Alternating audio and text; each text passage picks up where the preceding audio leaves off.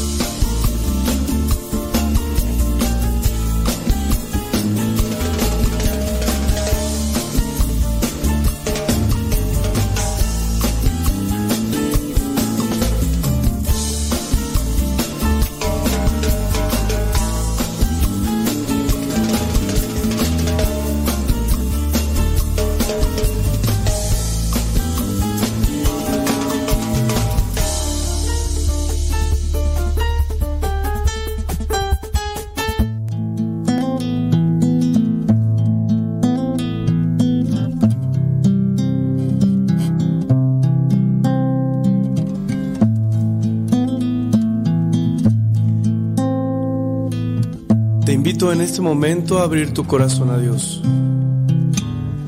Abrir tu mente al Creador.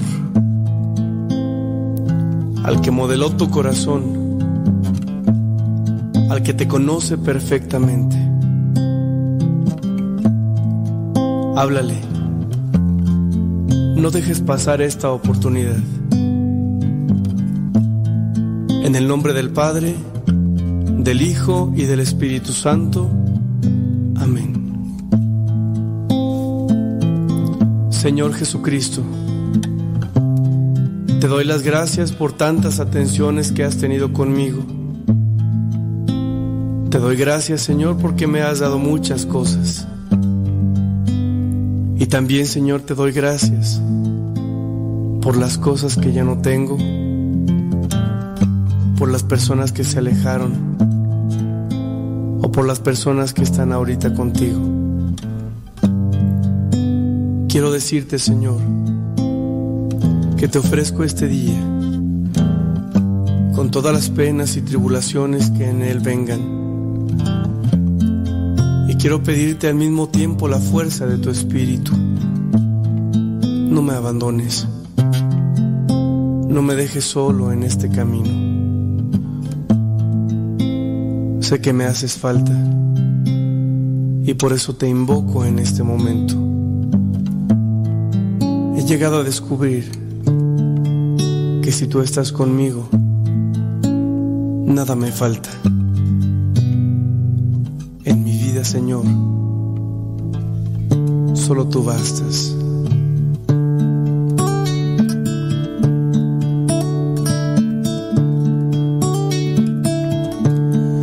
Nada te turbe, nada te espante, todo se pasa, Dios no se muda, la paciencia todo lo alcanza. Quien a Dios tiene, nada le falta. Solo Dios basta, solo Dios basta, solo Dios basta. Aleluya. Sí, Señor.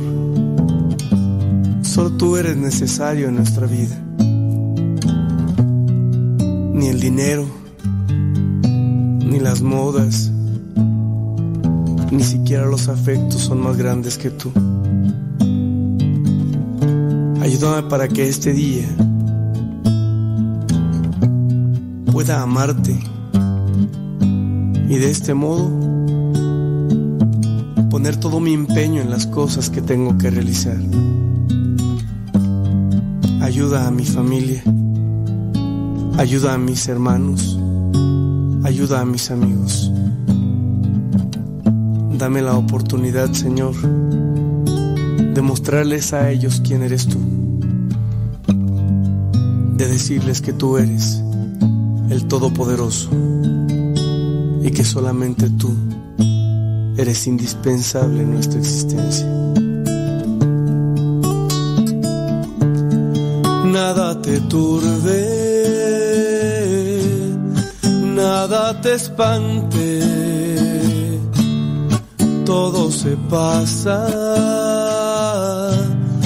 Dios no se muda,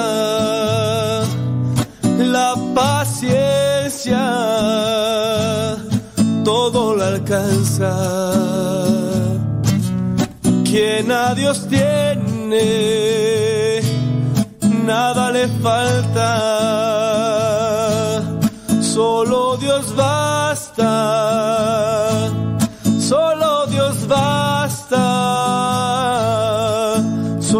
Basta. Aleluya. Aleluya.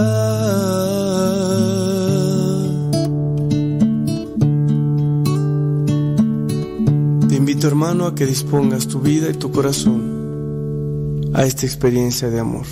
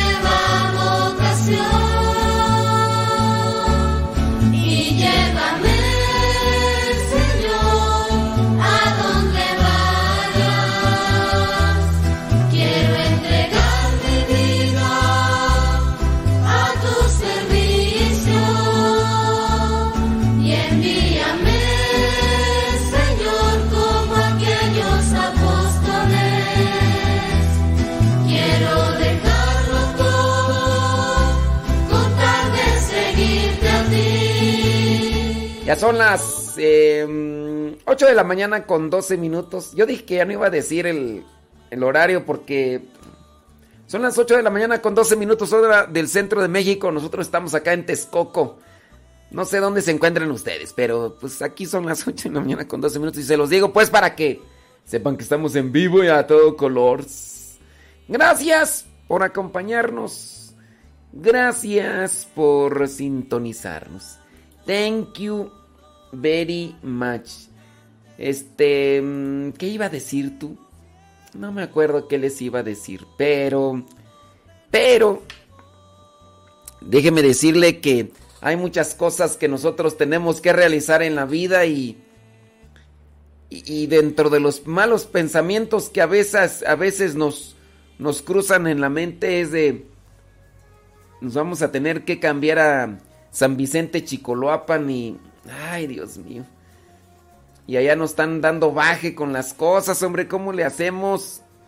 ¿Nos vamos o no nos vamos? Pero pues ya viene el momento en el que uno se da cuenta que la situación allá de violencia está, está mal, pero pues si uno también no, no busca la manera de, de llevar la buena nueva a esos lugares, pues cómo va va a quedar el asunto. Así que, pues, ni modo. Bueno. Saludos, dice desde Anderson, California, Dora de Ávila, María Magdalena López desde San Fernando, California. Saludos a Mercedes Juri, dice allá en Argentina. Saludos, Mercedes Juri. Saludos, dice desde Oxnard, California, Marta García. Saludos, gracias. Oiga, nada más para recordarle que tenemos algunos problemillas de internetes. Entonces, este... Ahí para que, estén atentos y que me avisen, ¿verdad? Porque ya ven cómo es esto de las enchiladas y los chilaquiles. 14 minutos. Bueno, se lo estoy diciendo. Hoy es día jueves 10 de junio. Jueves 10 de junio. Es solo que hoy voy a verte.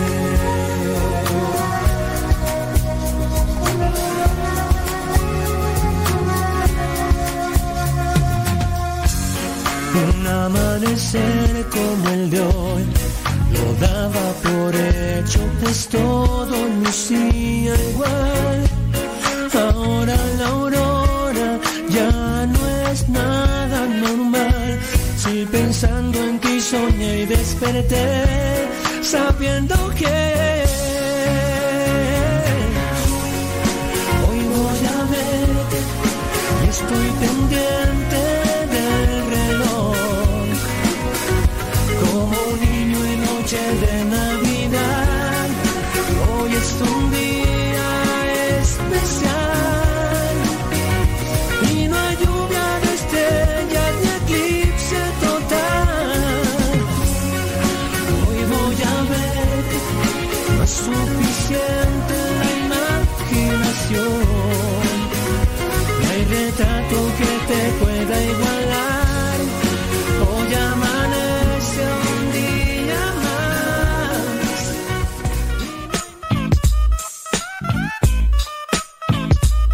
Vámonos con preguntas. Dice, mi amigo es padrino de bautizo.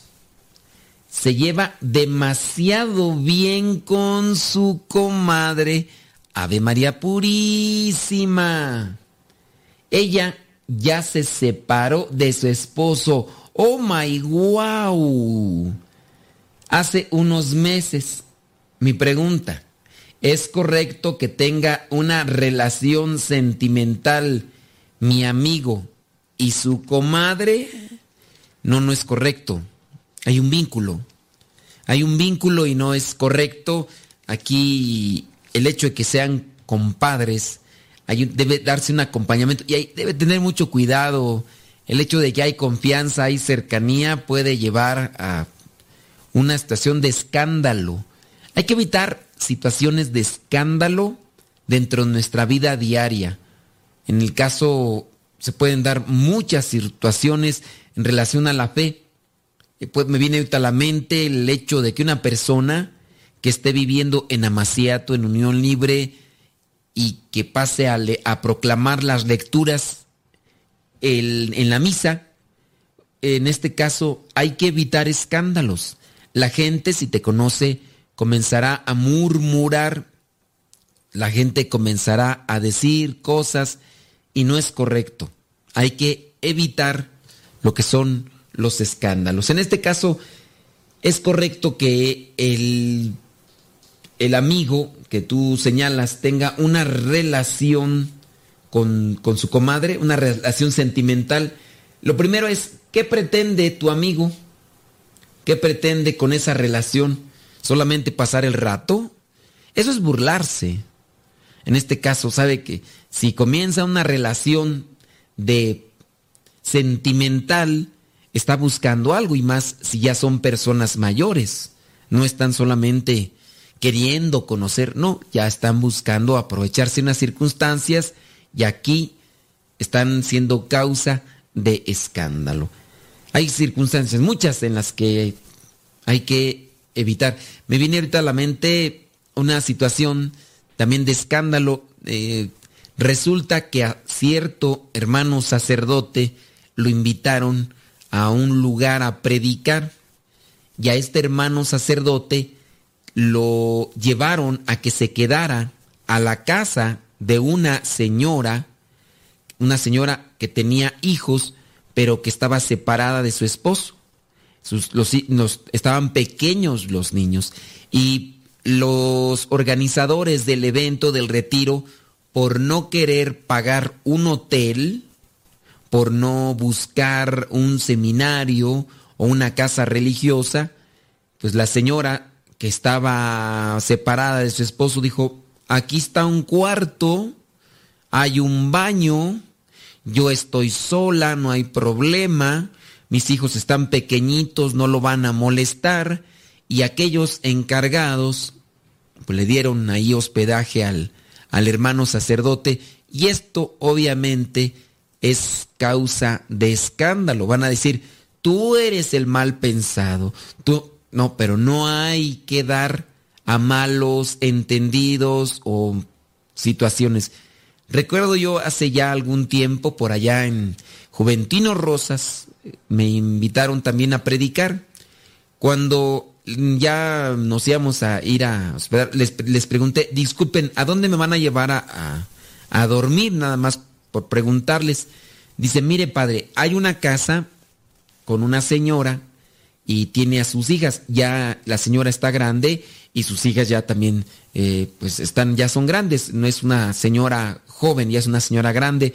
Y sus hijas están solteras y les dije, no, discúlpenme, mm, se va a escuchar feo y todo, pero no me gustaría estar en ese lugar porque se puede dar a comentarios que no son correctos y mejor si no tienen dinero, yo voy y busco un hotel, búsquenme un hotel mejor, pero también que el hotel sea decente, porque hay acá en México, no sé, no sé, pero en México ya se distinguen lo que son los famosos moteles, que se les llama de hecho hoteles de paso, y porque se utilizan más para cometer infidelidades y andar ahí de promiscuos y demás.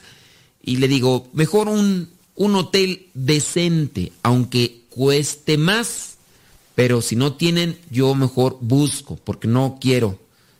Dice, no se preocupe. Y ya buscaron un hotel y para esa ocasión, pues ya hubo la manera de salir de esta situación. Pero hay que evitar estos escándalos o evitar esas causas de escándalo. Hay que ser prudentes. En el caso que les mencionaba, pues el sacerdote se quedó en la casa de, esta señora eh, separada con, con niños pequeños y todo lo demás, pero pues no, es que eh, es, no se debe de, de, hacer este tipo de cosas. Y hablando pues de esto, de la pregunta de el amigo ahí con una relación sentimental con, con la comadre. Vamos a otra pregunta, vámonos otra pregunta. Dice, tengo una pregunta, ¿es malo tratar a los perros como si fuera un hijo más? En el sentido de llevarlo al parque como si fuera niño, jugando en los juegos y dormir con el perro. Espero su respuesta, muchas gracias. De hecho, ya ya hay una terminología para esto, eh, para las mascotas que les dan un trato a los perros así. Se les llama perrijos. Perrijos y ya se venden, se venden carreolas para los perritos.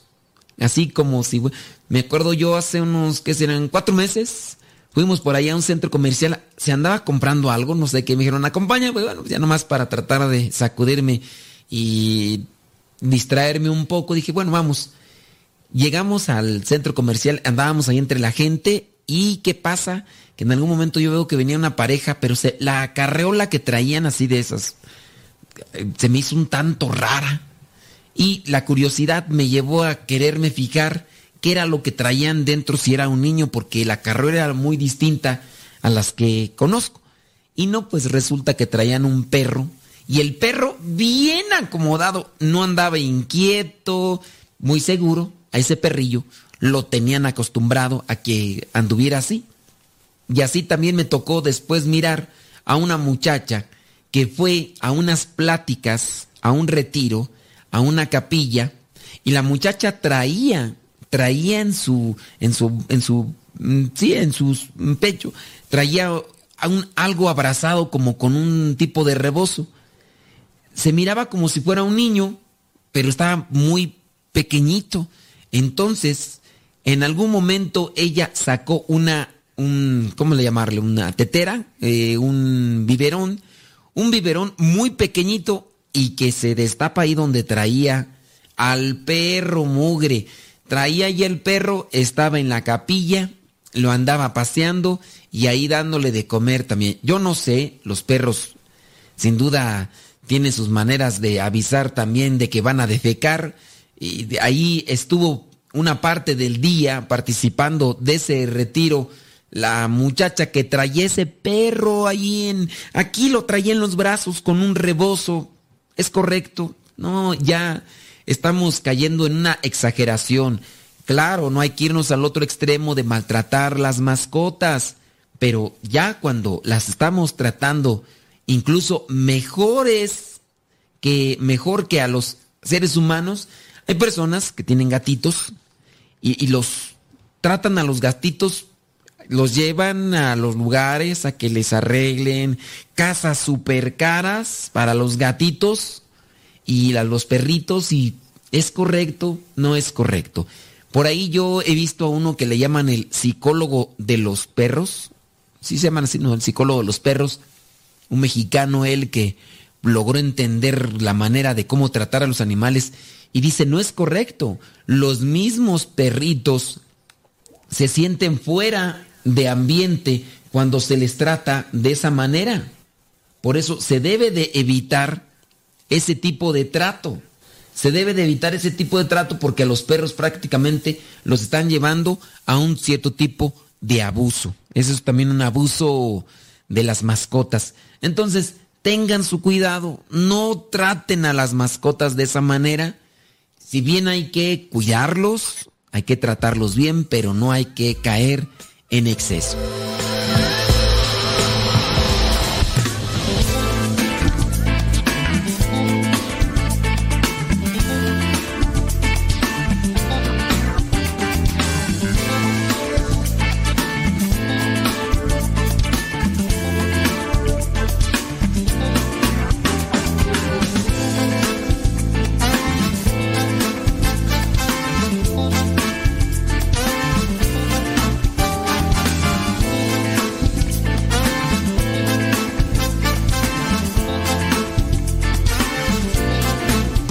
A los mismos y a las mismas. Que no buscas ser, te conformas solo con tener. Busca una manera de ser, busca tu felicidad. Tienes que pensarlo muy bien tienes que entregarlo todo. Solo se vive una vez, joven,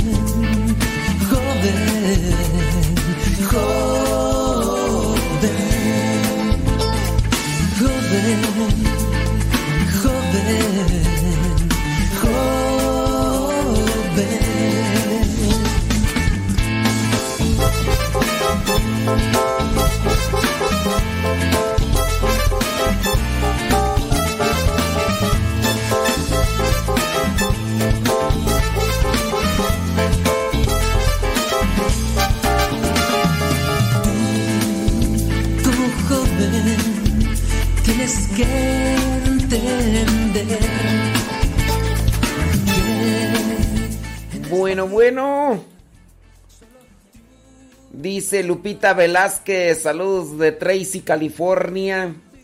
Tere de Ávila desde Escondido, California. Marta García desde Oxnard, California. Gracias. Dice, mm, ¿quién más tú? Dice, saludos, dice María Magdalena Pérez desde San Fernando, California.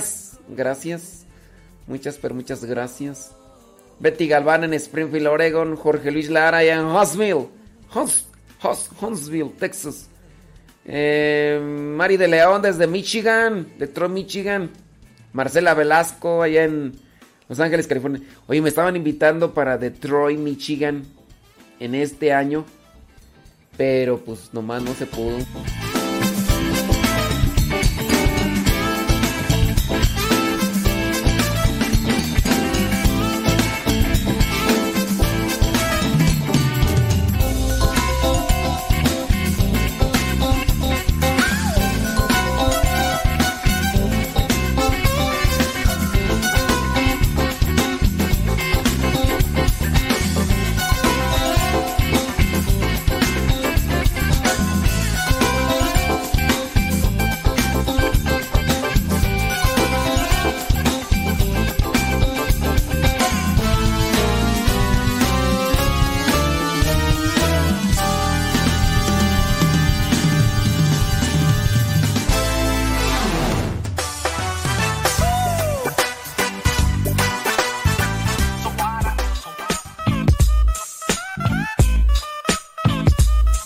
Vamos a ver, aquí tenemos una pregunta.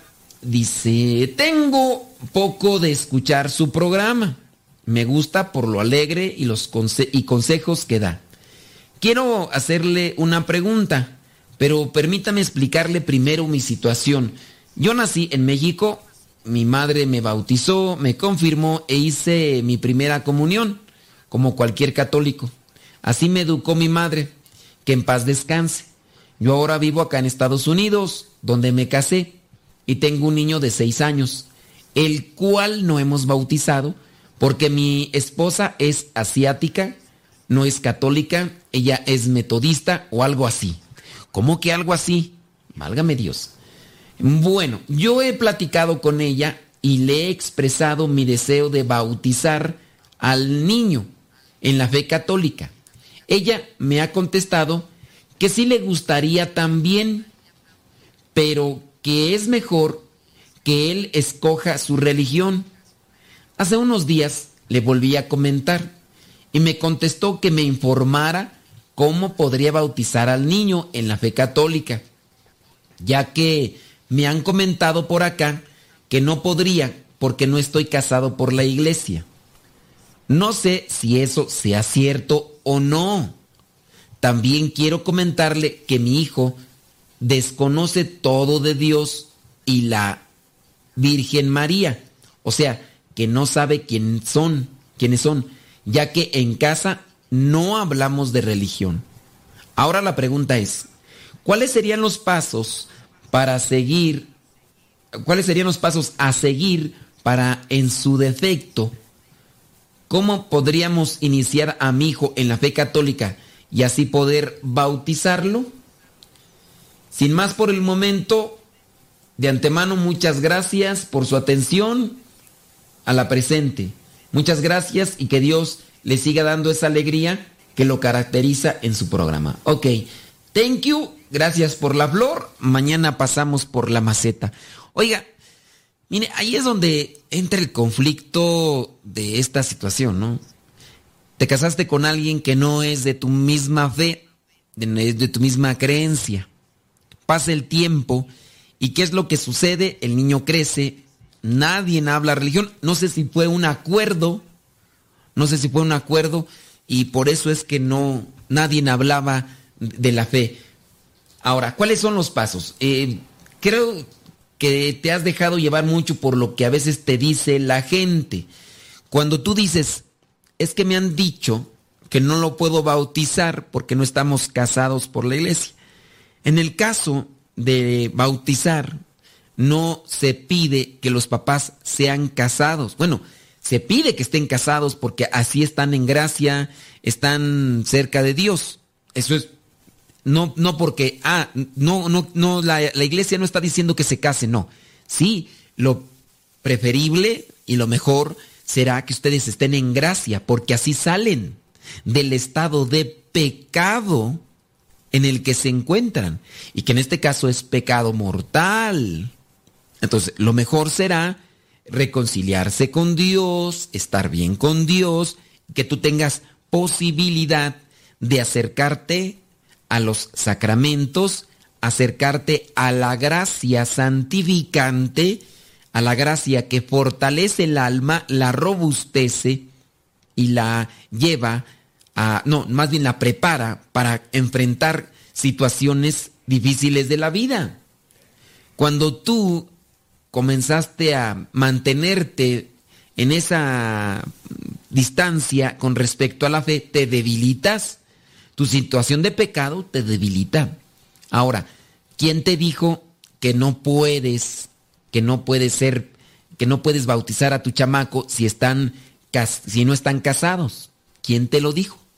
Ahí también tú tienes un error porque Qué bueno, qué, bueno que nos escuchas. Yo espero que no te moleste las cosas como te las estoy diciendo. Pero sí hace falta que cada día nos instruyamos más. Tanto tú como yo, que nos instruyamos más para no estar distanciados de la verdad. En la medida en que nos instruimos, en la medida en que nos alimentamos, en la medida en que conocemos más nuestra fe, nos acercamos a la verdad. Pero si nosotros no nos instruimos, nos quedamos con lo que nos dieron, como tú dices, te dieron los sacramentos, tu Santa Madre, que en paz descanse, te bautizó, te confirmó, te hizo la primera comunión, como cualquier católico, pues ya en la actualidad ya hay muchos católicos que no hacen eso. Ya, lo, ya ven más la religión, ya ven más la fe como una mera cuestión de externa y por allá no, la ven, no lo ven como primordial. El acercamiento con Dios no lo ven primordial. Y ahí vienen las carencias, después incluso los fracasos en diferentes circunstancias por no tener una fe, no tener una esperanza y no estar fortalecidos espiritualmente.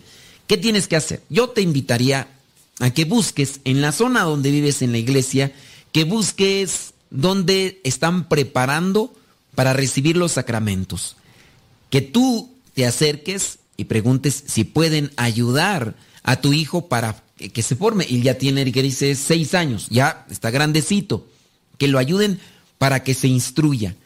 También tú acompáñale, porque así como está él, casi estás tú. Tú sí tienes algo de conocimiento y todo, pero no lo practicas. Entonces, acompáñalo a él, que se instruya a él. Y la otra, yo veo que tu esposa, aunque es metodista, los metodistas son cristianos, son, es una denominación cristiana, y veo yo que está abierta y dispuesta a que tú compartas la fe católica con, con tu hijo. Está bien, investiga que yo incluso te sugiero que te dediques a prepararte, a conocer y a vivir tu fe cristiana católica y después la compartas con ella. Puedes ayudarle a ella a acercarse también a la fe católica, pero si ustedes viven apegados a la ignorancia, a la embarrada de catecismo que les dieron para los sacramentos que recibieron, no puedes en ese caso ayudar, iluminar, compartir la fe. Hazlo, busca ahí en tu iglesia quién puede preparar a tu chamaco. Pregúntale, oye, mi niño está sin bautizarse, ¿qué es lo que podemos hacer? Pero ve hasta la iglesia, ve a la fuente. No te quedes con los comentarios de Chana, Juana, Perengana y Juan de las Pitayas. Tu compañero de trabajo, tu vecino, tu familiar. ¿Quién sabe quién te haya dicho eso que te dijeron ahí de, que no se pueden bautizar si no están casados por la iglesia. No sé quién te lo ha dicho, pero ve a la fuente, platica con el párroco, el sacerdote encargado. Si es un sacerdote diplomático que no lo puedes encontrar de ninguna forma, pregúntale a la secretaria y que te diga con quién te puedes dirigir para que te ilustre bien sobre cuáles son los requisitos para que tu hijo reciba los sacramentos, pero también para que tú recibas una formación, instrucción que te ayude para acercarte más a Dios y que a su vez también puedas ayudarle a lo que es tu esposa a conocer más sobre la fe católica. Nosotros tenemos el deber de dar a conocer la verdad. La iglesia que Cristo fundó tenemos un imperativo de vayan y anuncien a todos la buena nueva y hagan que todos sean mis discípulos. Nosotros estamos cometiendo un error, cometiendo una falta cuando no nos instruimos, cuando no nos preparamos para compartir lo que es la gracia santificante que se encuentra en los sacramentos para compartir la fe. Por eso hagan algo, oiga, hagan algo, apúrese, no, no deje que se le vayan pasando el tiempo porque quién sabe qué pueda pasar.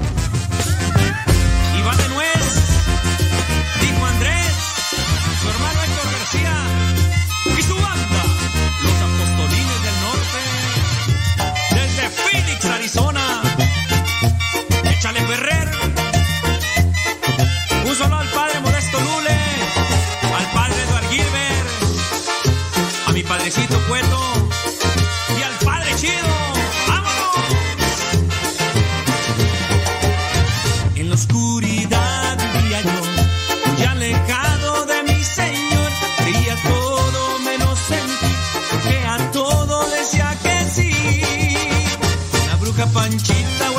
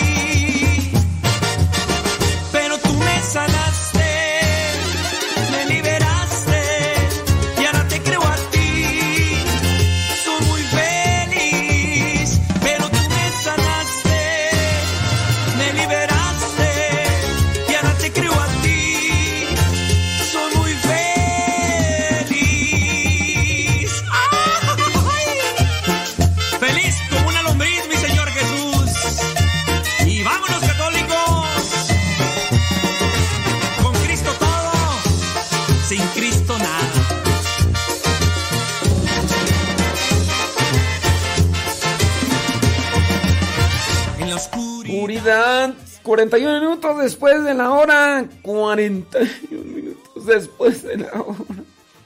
Dice Anel Ramos, dice, muy buen consejo. Es cierto que cuando la otra parte que no es católica está abierta es más fácil educar a los niños en nuestra fe. Dice por acá Beatriz, dice, una vez salí a la tienda con mis tres sobrinos y mis tres varones, todavía no tenía a la niña, dice, y una señora decía, guau, y movía la cabeza y se tapaba la boca y dijo, ¿todos son tuyos? Y le dije, sí, y su cara de, wow. Ay, mi, mi hermana también. Mi hermana también tiene ahí este... Pues ya ni me acuerdo son. No, no me acuerdo, yo no me acuerdo de todas las, todas las. Está Ramirito. Nada más es el único de mi hermana y este, pero no. Está bien, está bien, hombre, gracias. Déjame ver por acá quién más. Oye, tú, oye, eh, en, en este. En Facebook se quedaron ahí congelados con mensajes desde hace 28 minutos, tú. ¿O será que no estoy actualizando ahí los mensajes en el Facebook ya? o se me fue la gente en Facebook. Sí, desde hace 28 minutos que no escribe nadie en Facebook, pero está bien. Está bien, no problema. No problema. ¿O será que tengo acá problema yo con mi internet? No, no, ya, ya le actualicé y no. Bueno, ahí estamos. Déjame ver acá en el tutú. En el tutú. Dice, ay, mira, ya por fin se apareció ahí este. Ah, no, ¿Sabes que a lo mejor estaba un problema ahí tú de. Ah, no, ya sabes que había un problema, había un problema ahí de. Sí, porque ya. No es cierto. No, no hay problema. ah, yo pensé que había un problema. No, no, no hay problema. Mm, mm. Bueno, muy bien. Déjame ver acá. Dagoberto. Saludos, Tacoberto.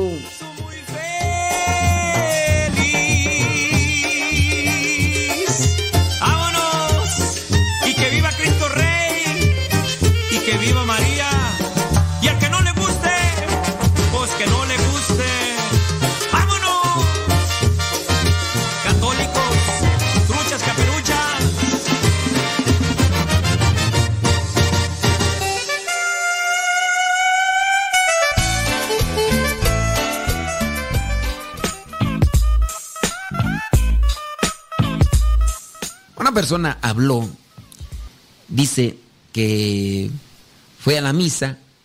Y bueno, en Estados Unidos, acá en México no, no, es, no es así porque pues, los obispos se apegan, a- los obispos de México se apegan a lo que dice Redención en Sacramento.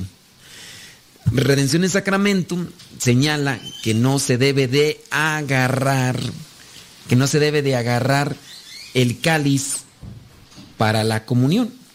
Pero en Estados Unidos, pues no sé, los obispos, ¿verdad? Ellos tienen sus... Ok, la señora que habló pregunta, fui a misa, ¿estoy mal? Porque me tocó estar cerca de una persona que tenía una tos horrible, horrible. La persona tosía de manera horrorosa. Dice, estoy mal porque en el momento de la paz yo no le quise dar la paz.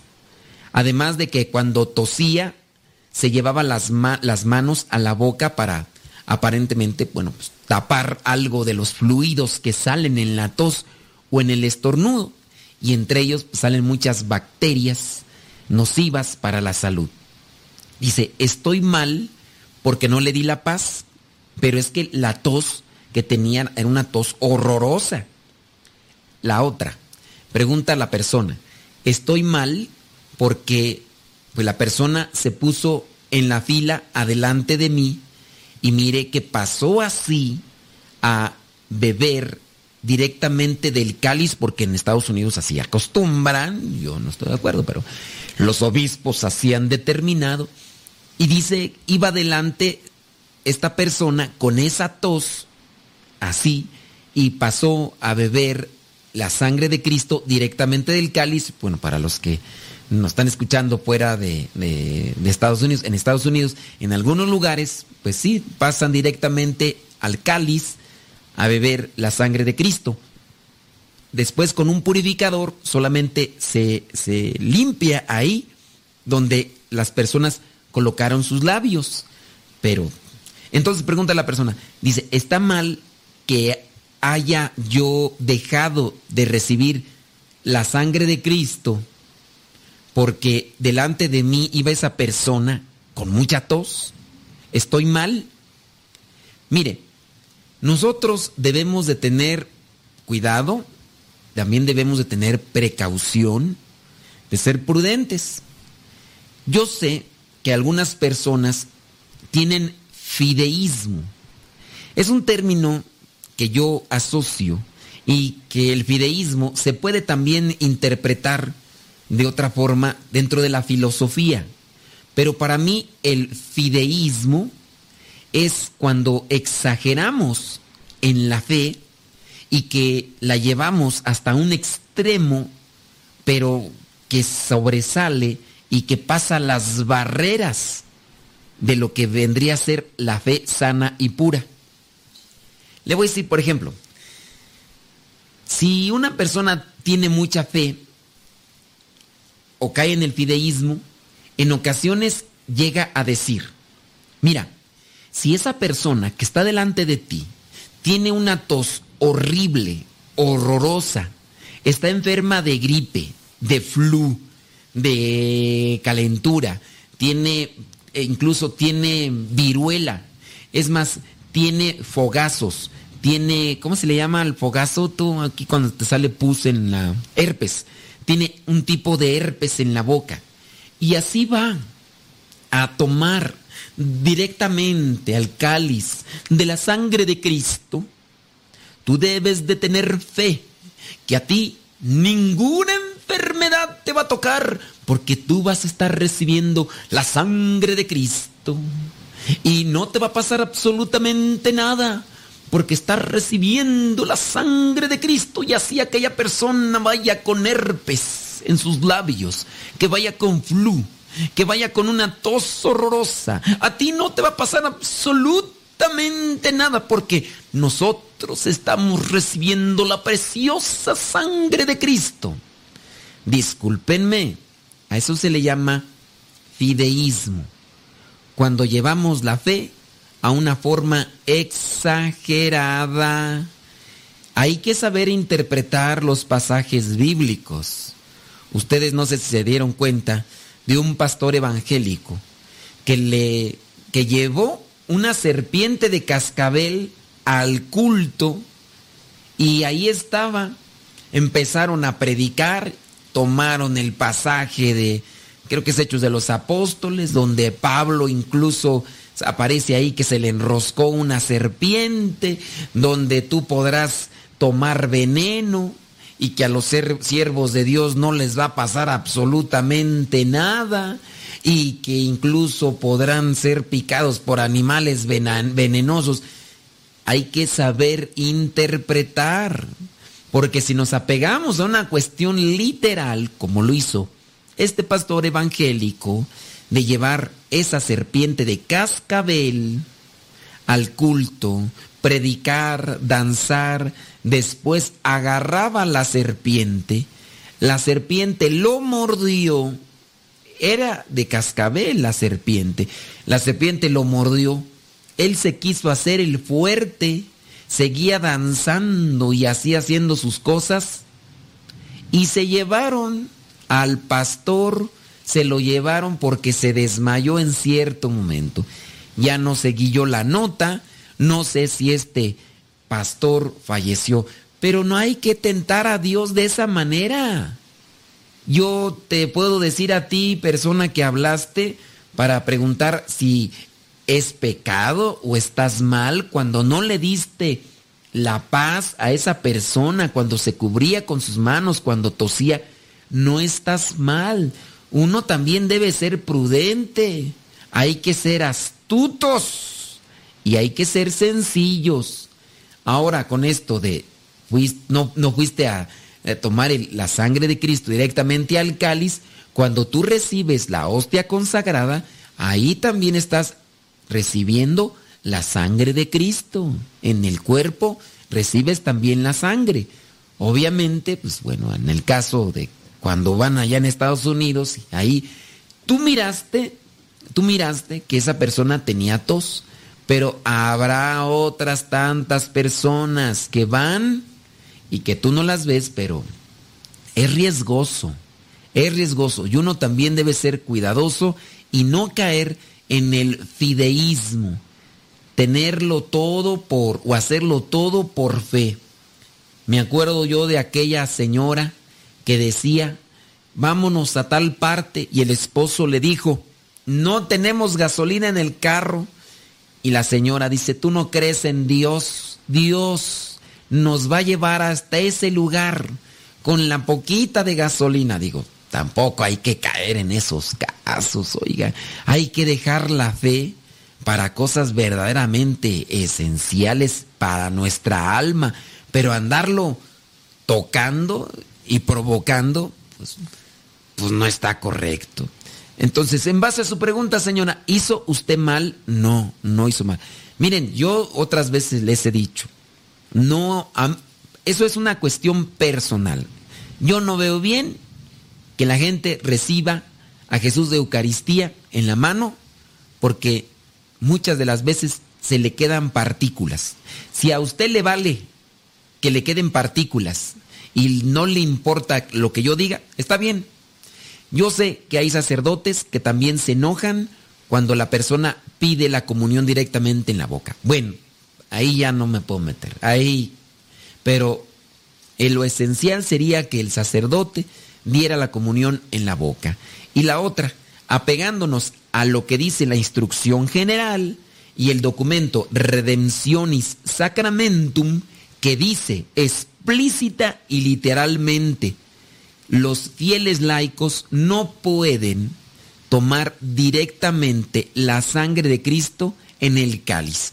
Eso es lo que dicen estos documentos oficiales de la iglesia, pero en Estados Unidos los obispos, por X o Y, por lo que sea, ellos dicen, ah, nosotros no hacemos caso a esto, la gente, bueno, allá ellos y allá los que abusan de la fe y caen en el fideísmo.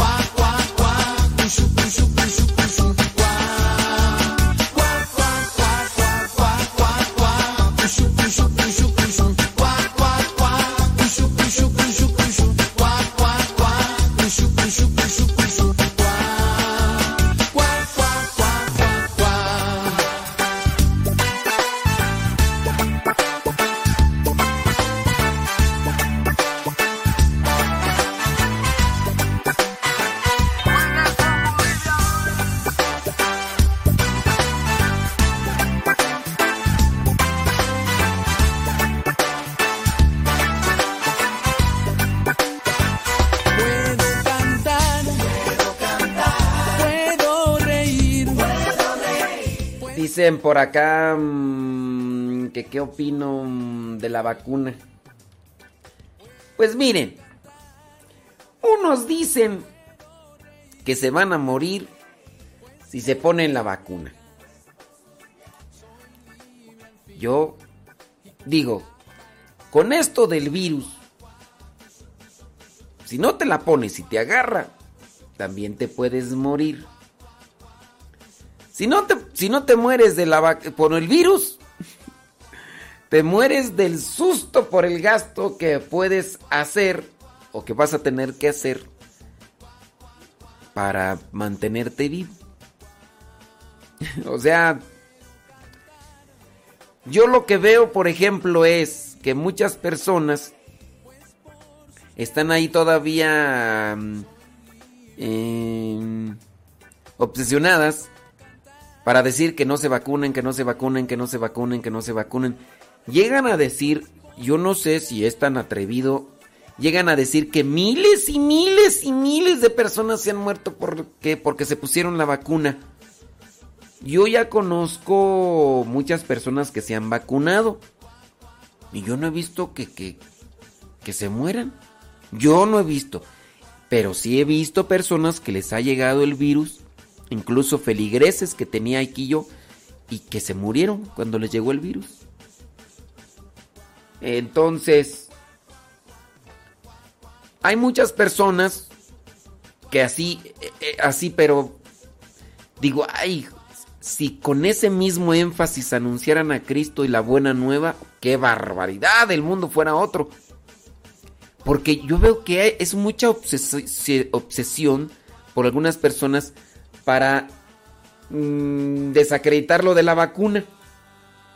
Que, que, que la vacuna es este que una propuesta que del mundo y que no sé qué y que te van a que, que, que dicen ya ahora traen una cosa ahí diferente dicen por ejemplo que con la vacuna dicen esta es una nueva teoría que escuché que la vacuna dicen tiene una nueva función y que hay una una una mente malévola del otro lado y que está con el dedo en un botón para que en algún momento en algún momento esa, esa persona con la mente malévola va a subir el botón y se van a activar cierto tipo de cosas y que van a hacer que las personas así caigan así.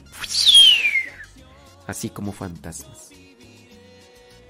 Yo digo, ¿a poco la ciencia estará tan avanzada para realizar ese tipo de cosas? Ay, pues es que tú eres... Otros dicen que en la vacuna han metido sustancias de manera que mm, las personas van a debilitar su sistema inmunológico y que cualquier cosa las va a matar. Digo, no son personas que hayan estudiado eso. Algunos que dan su opinión ni siquiera tienen la primaria terminada. Otras personas ni siquiera han estudiado la secundaria como yo, que no la estudié. Y, y opinan de eso. Y hay unos, por ejemplo, doctores, virólogos, químicos católicos que han analizado las sustancias y dicen que son buenas. Yo ahí se los dejo para que ustedes lo consideren. ¿A quién podrías tú creerle más? A esas personas que tienen por ahí secundaria trunca, que tienen nada más primaria como yo, que opinan de las vacunas como si fueran los mejores expertos. ¿O tú le creerías a los doctores, a los que son especialistas en el área, ya sea porque sean químicos? Fíjate, una cosa es ser químicos, virólogos, eh, estas personas que han estudiado y que son algunos laicos y algunos sacerdotes. Por ejemplo, se ha dado el caso de sacerdotes que han, se han dedicado toda su vida a analizar esas cuestiones. Y dicen, no hay problema, este, las sustancias, así, así, así, así.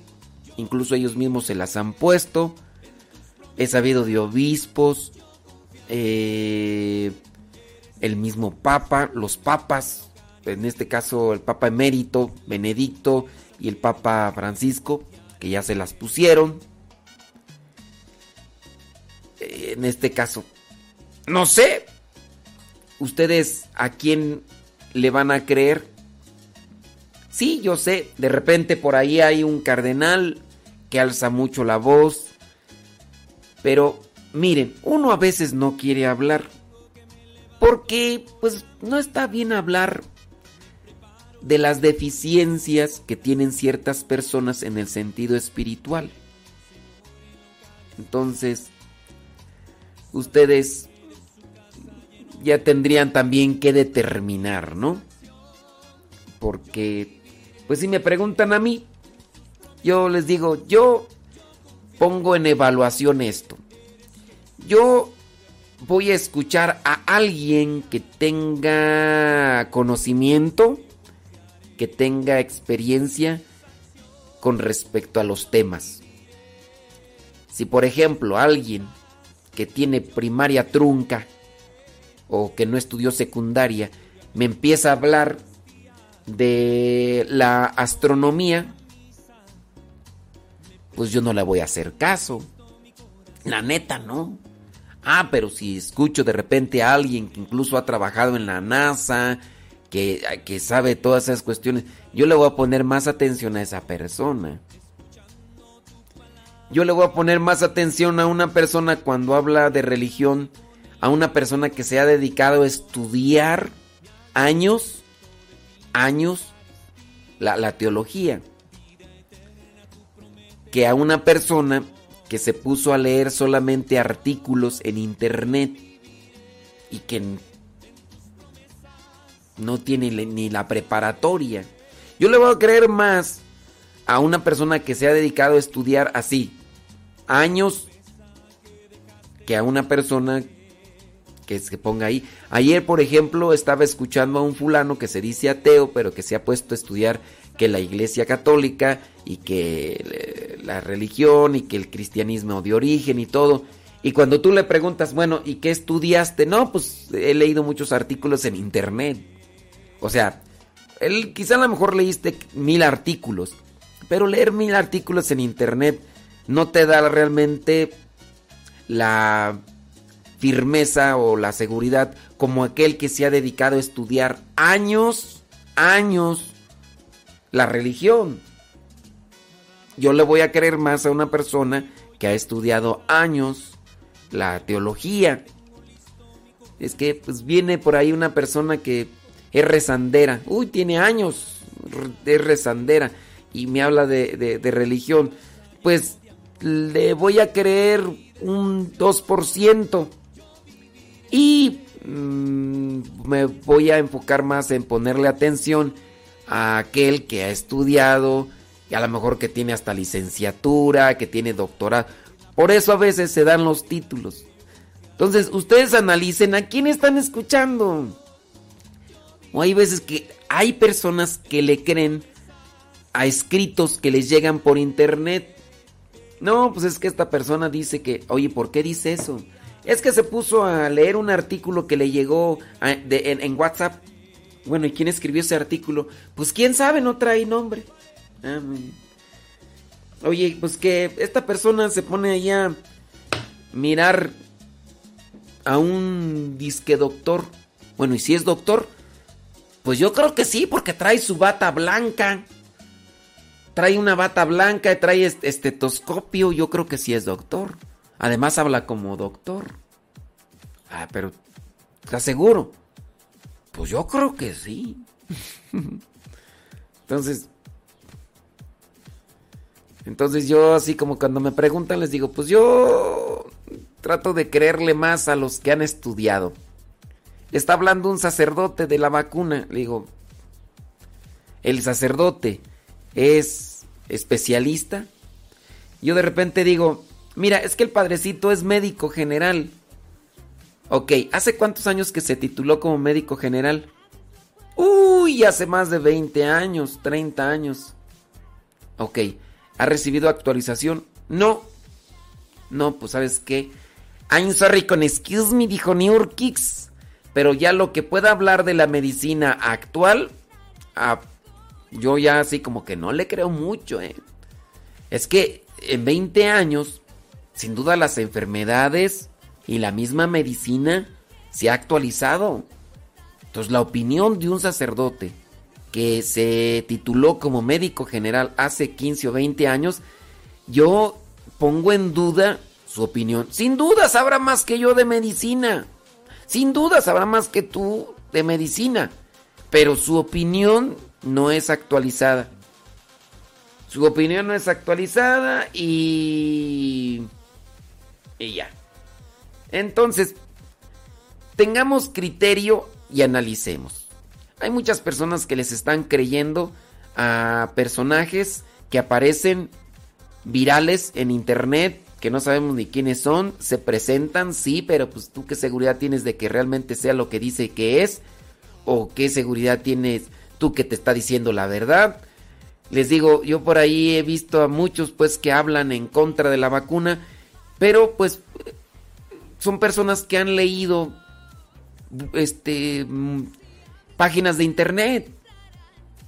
Y que incluso exager- exageran para adquirir credibilidad. Y ya desde que exageran para adquirir credi- credibilidad yo por ejemplo puedo decir nombres pero mm, me abstengo de eso porque hay mucha gente que sin criterio no se queda con la reflexión sino que se queda con el señalamiento y son capaces de ir con aquella persona y decirle, ay, el padre Modesta estaba hablando mal de ti. Y yo no estuve eh, queriendo confrontar a una persona, estuve queriendo con ustedes hacer- una reflexión. Y, y ya, pero me puse a escuchar a cierta persona y miré ciertos escritos. Generalizó y en el generalizar eso me da a mí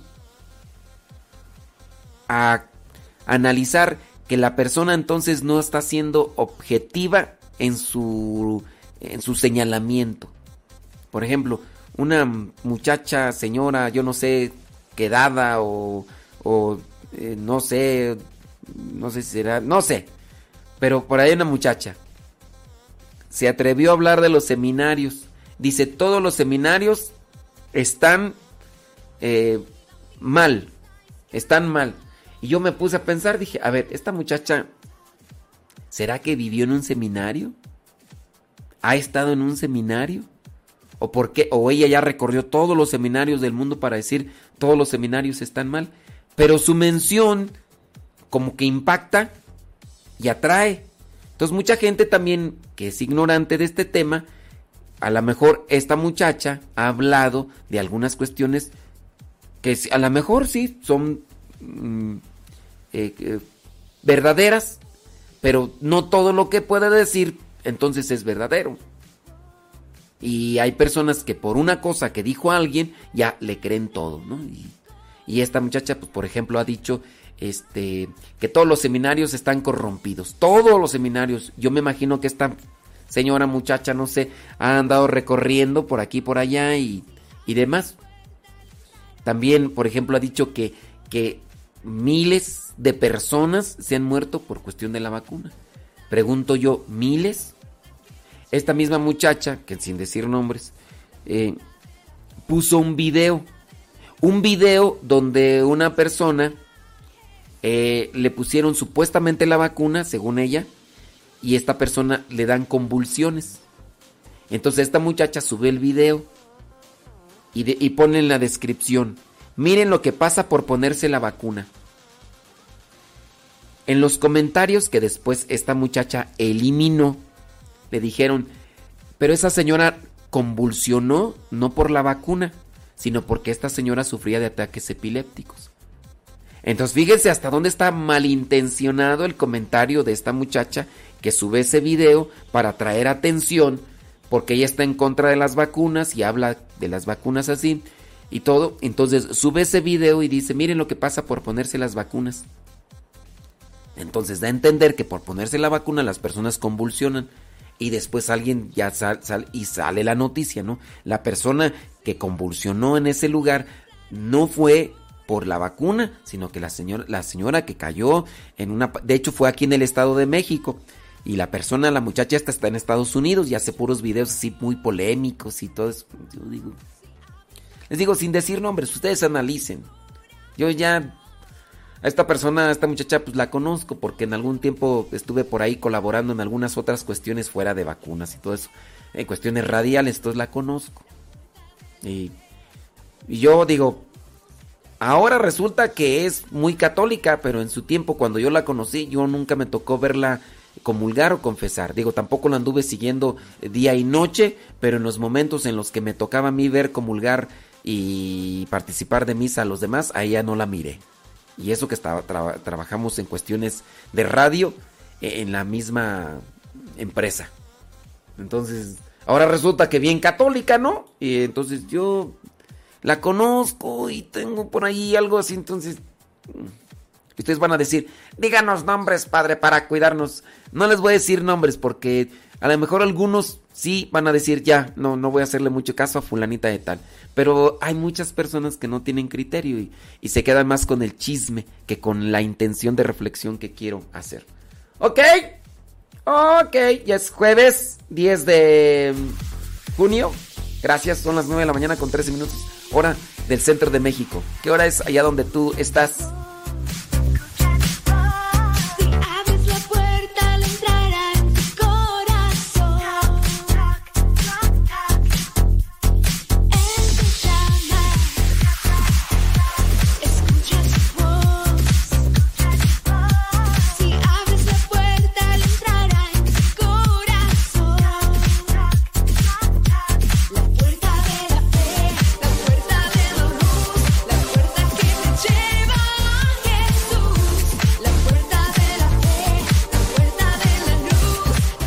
Respecto a estos de los comentarios que a veces aparecen ahí, miren, ustedes también analicen, yo nada más se los pongo a consideración.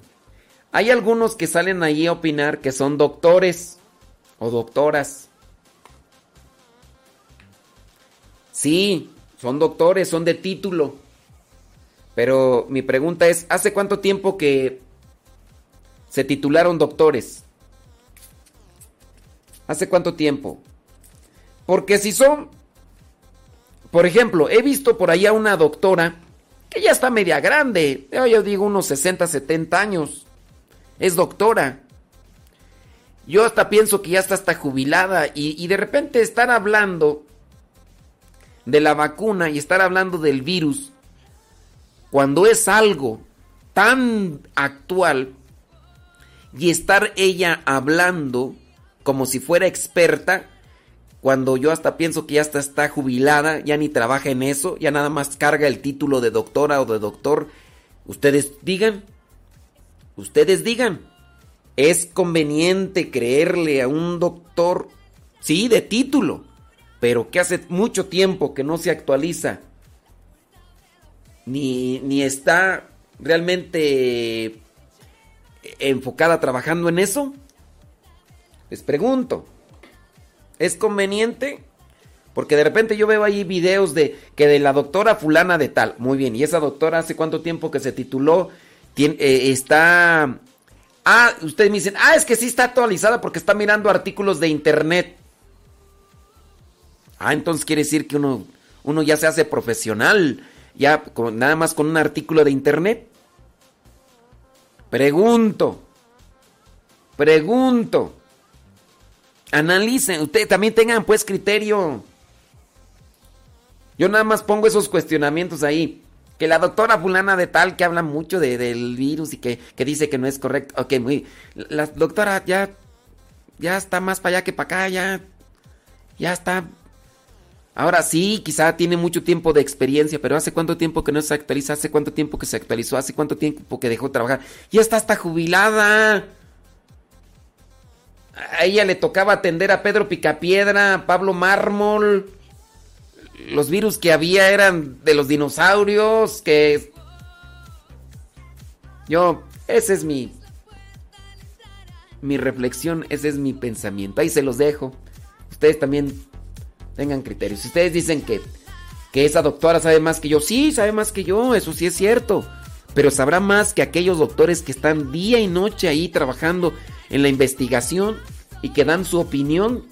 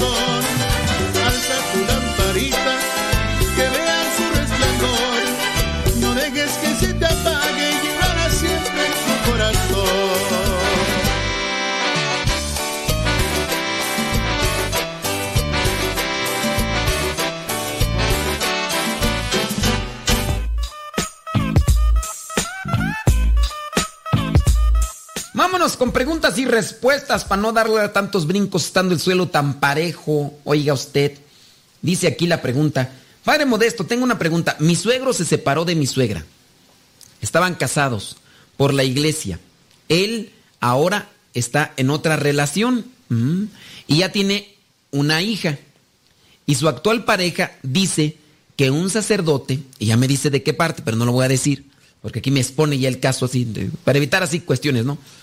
Dice que un sacerdote de tal parte, en Estados Unidos, le dijo que ellos se pueden casar por la iglesia, si ya piensan vivir juntos para siempre. Yo creo que eso no es correcto. Pero no sé, mm, no sé de qué manera puedo aconsejarlo que no se puede, que no se puede casar, dice, dos veces ante Dios, como le digo, Padre. Eso sería bueno que yo no me, es que no le entiendo aquí. Es, o sería bueno que yo no me meta para, Padre, muchas gracias, Dios lo bendiga, le agradecería si no dice mi nombre. No, no lo vamos a decir. No lo vamos a decir y no, ya tampoco no, no vamos a decir la situación ahí que te presentas de, de- del sacerdote y todo eso. A ver, entonces, estaban casados por la iglesia, se separa el, el suegro, se separa, se encuentra otra mujer, tiene una hija y un sacerdote les dijo que se pueden casar por la iglesia si ya piensan vivir juntos para siempre. No es correcto, no es válido, no es nada más así porque sí, me separo, me no. No es correcto. En este caso, creo que tú ya es que es tu suegro, ¿no? Y tú dices que no sabes si te metes o no te metes. Pienso que ya le dijiste que analice muy bien. Ahora, si si este señor se quiere casar, tiene que buscar a un sacerdote y el sacerdote tiene que investigar bien la situación, a menos de que vaya con este sacerdote que le dijo que sí se podía casar. También habría que analizar si este sacerdote está bien dentro de la iglesia. Porque pues miran, ya hay mucha confusión porque los episcopalianos, los anglicanos, vienen a tener características muy similares a las de la Iglesia Católica, ofrecen sacramentos, sí, aunque ellos son protestantes, los episcopalianos, los anglicanos, aunque son protestantes, pero ellos ya han adoptado características similares a la Iglesia Católica y ellos ofrecen los sacramentos, incluso rezan el rosario. Y no sé, en este caso, si este supuesto sacerdote sería de ese lado. Y si en su caso le ofreció esta opción a tu suegro, también habría que analizar qué intenciones tiene el supuesto sacerdote, ya que cuando caminan por ese lado, algunos de ellos ya se enfocan más en un beneficio económico. Van a decir, ay, ¿a poco del otro lado no? Pues bueno, es que de acá del otro, de este otro lado, pues también puede haber sacerdotes que se apeguen a una cuestión económica meramente personal y eso pues ya también no es correcto, pero no podemos generalizar. No podemos generalizar.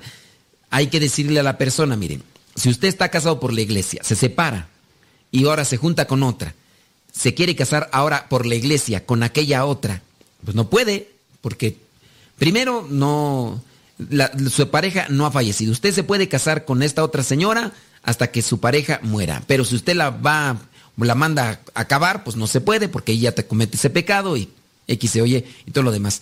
Entonces hay que hablarle con claridad. Cuando una persona se va a casar, tiene que participar de pláticas, lo que le llaman amonestaciones, donde le van a decir sus requisitos y donde le van a decir cuándo puede y cómo no puede casarse por la iglesia. Por eso les digo, no es tan sencillo así como que, pues ya llegué a la iglesia, ¿no? Y cásenme. Bueno, pues está bien. No te vamos a preguntar nada, cómo era tu situación, si has estado casado. No, no te vamos a preguntar nada, no.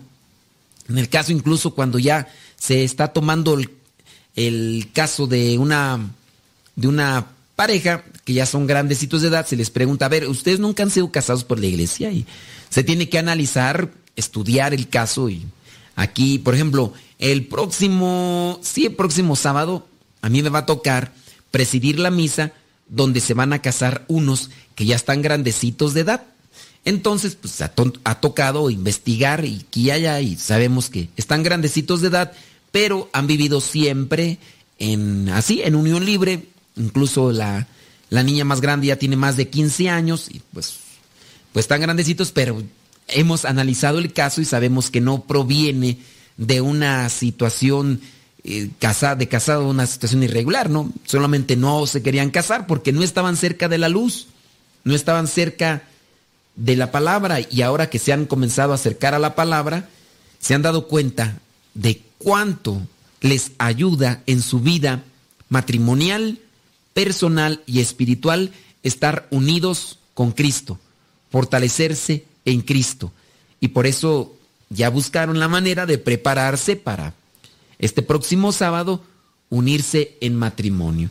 Y en el caso de tu suegro, si se piensa ir a casar por ahí, pues también tendríamos que analizar si realmente se puede casar, a menos de que llegue a una iglesia donde no le pidan requisitos, donde no le investiguen. Juímonos a otra cuestión, dijo el gringo. Yo tengo una pregunta, más bien duda. En una comunidad nos dieron una enseñanza. La enseñanza es que la Virgen María fue concebida mediante a lo que hoy llamamos inseminación artificial. No, que no fue por el acto conyugal. Por eso ella es concebida sin pecado. Yo estoy confundida. Por favor, oriénteme. No es la primera vez que escucho esto. Sin duda es una aberración, una herejía. Primero, hay personas, o habemos, dijo el otro, habemos personas que queremos hacer las cosas sencillas para que más personas lo entiendan. Cuando nosotros tomamos un lenguaje sencillo, en muchos de los casos caemos en errores, en herejías. Debemos de tener conocimiento no solamente de lo que estamos hablando, sino también de un contexto cultural, social. ¿Qué es la inseminación artificial? La inseminación artificial es fuera del vientre, fuera de, de lo que es la matriz. Se saca un óvulo de la mujer, yo espero, se tiene que saber ya por lo regular porque son conocimientos de primaria. Se saca un óvulo de la mujer, se sacan espermatozoides del hombre, del, de, que, de la que vendría a ser la mamá y del papá, ¿no? De los esposos. Y los, pues, los médicos hacen o buscan la manera de que el óvulo quede fecundado fuera del vientre, fuera de la matriz, quede fecundado por el espermatozoide. Buscan muchos óvulos fecundados. Después estos óvulos ya fecundados, este óvulo tiene un espermatozoide. Cuando ya logran ver que está así, agarran esos óvulos y, van colocándolos en la mujer, esperando que alguno de ellos sea aceptado para que la mujer que no podía quedar embarazada de forma natural quede embarazada de forma artificial. A eso se le llama inseminación artificial o inseminación in vitro. Se toma el término in vitro porque utiliza lo que son ciertos tubos de vidrio y ahí va relacionado el término in vitro por los tubos y esto. Pero, ¿qué pasa? ¿Por qué no lo acepta esto la Iglesia Católica? Miren, cuando un óvulo es fecundado, cuando dentro de un óvulo entra un espermatozoide, hay vida. Ya a partir de ahí, ya hay vida. Es un ser humano en potencia. Si tú quieres muy pequeño, muy pequeño, si quieres hasta invisible al ojo humano, pero ya allí está un ser humano en potencia. Al ser humano hay que cuidarlo de manera total, íntegra. No solamente hay que tener cuidado del ser humano cuando esté ya en cierta edad, sino que debe estar siempre. Ahora, eh, por eso no se, no se acepta la inseminación artificial, porque muchos óvulos fecundados son destruidos. Y es un error el que te dijo esto de que la Virgen María fue concebida así. Alégate de esa persona o trata de orientarla para que no vuelva a decir otra herejía.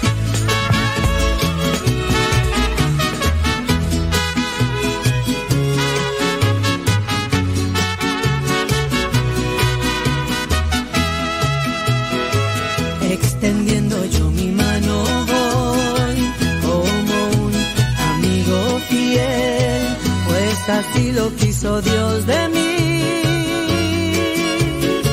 Que llevara su palabra a todo lugar. Extendiendo yo mi mano voy para llevar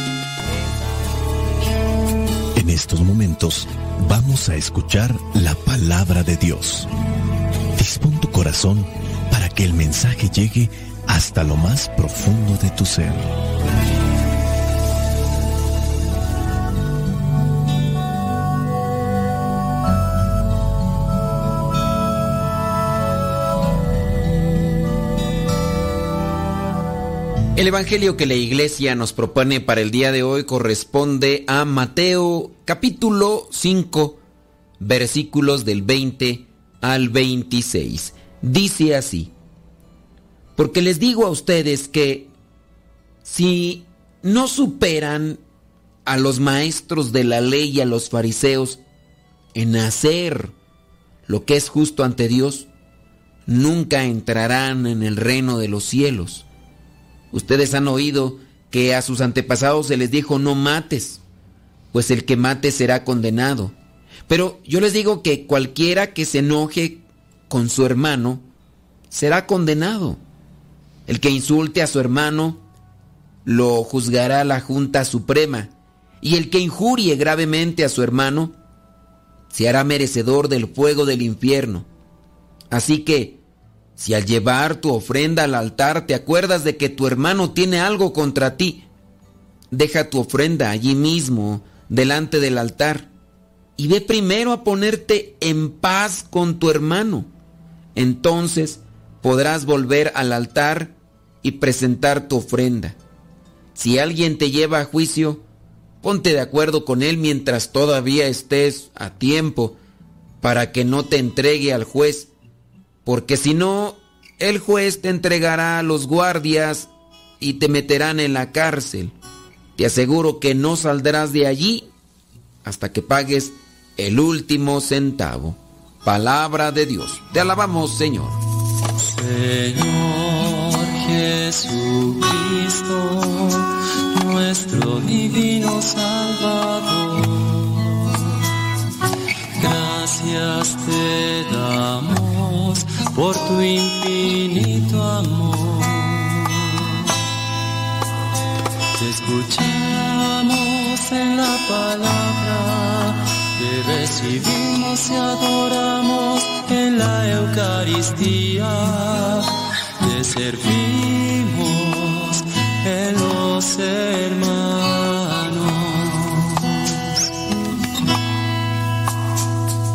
Que seamos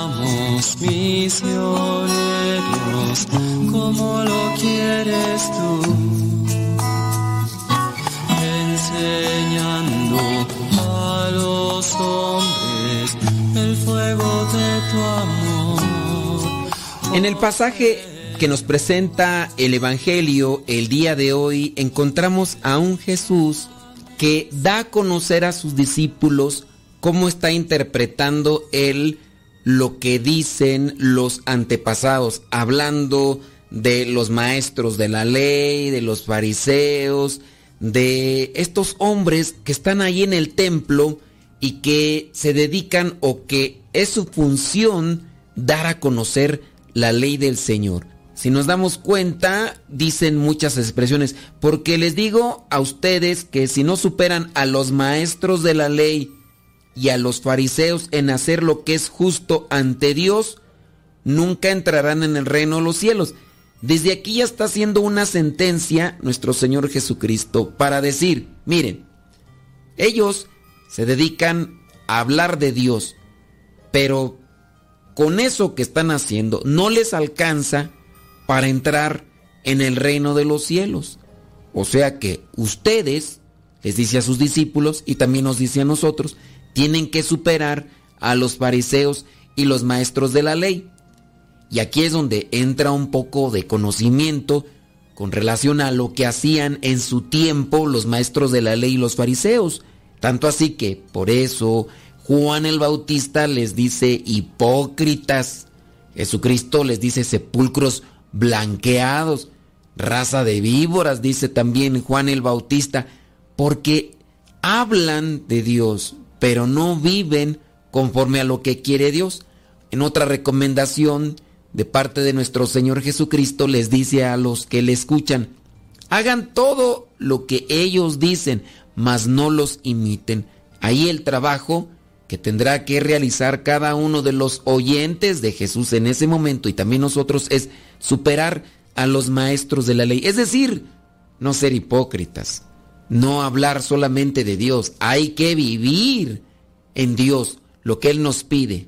Y entendemos que Jesucristo dice, hay algo que ellos están interpretando erróneo, y ya lo hemos visto incluso antes con algunas otras de las explicaciones, pero por ejemplo, en el versículo 21 dice, ustedes han oído que a sus antepasados se les dijo, y ya viene aquí aquella mención, pero por eso ahora viene también la palabra a iluminarnos. Ustedes han oído que se dijo a sus antepasados no mates, pues el que mate será condenado. Y en este caso dice Jesús, pero yo les digo que cualquiera que se enoje con su hermano será condenado. El que insulte a su hermano lo juzgará la Junta Suprema. Es decir, que va más allá de una acción física como tal.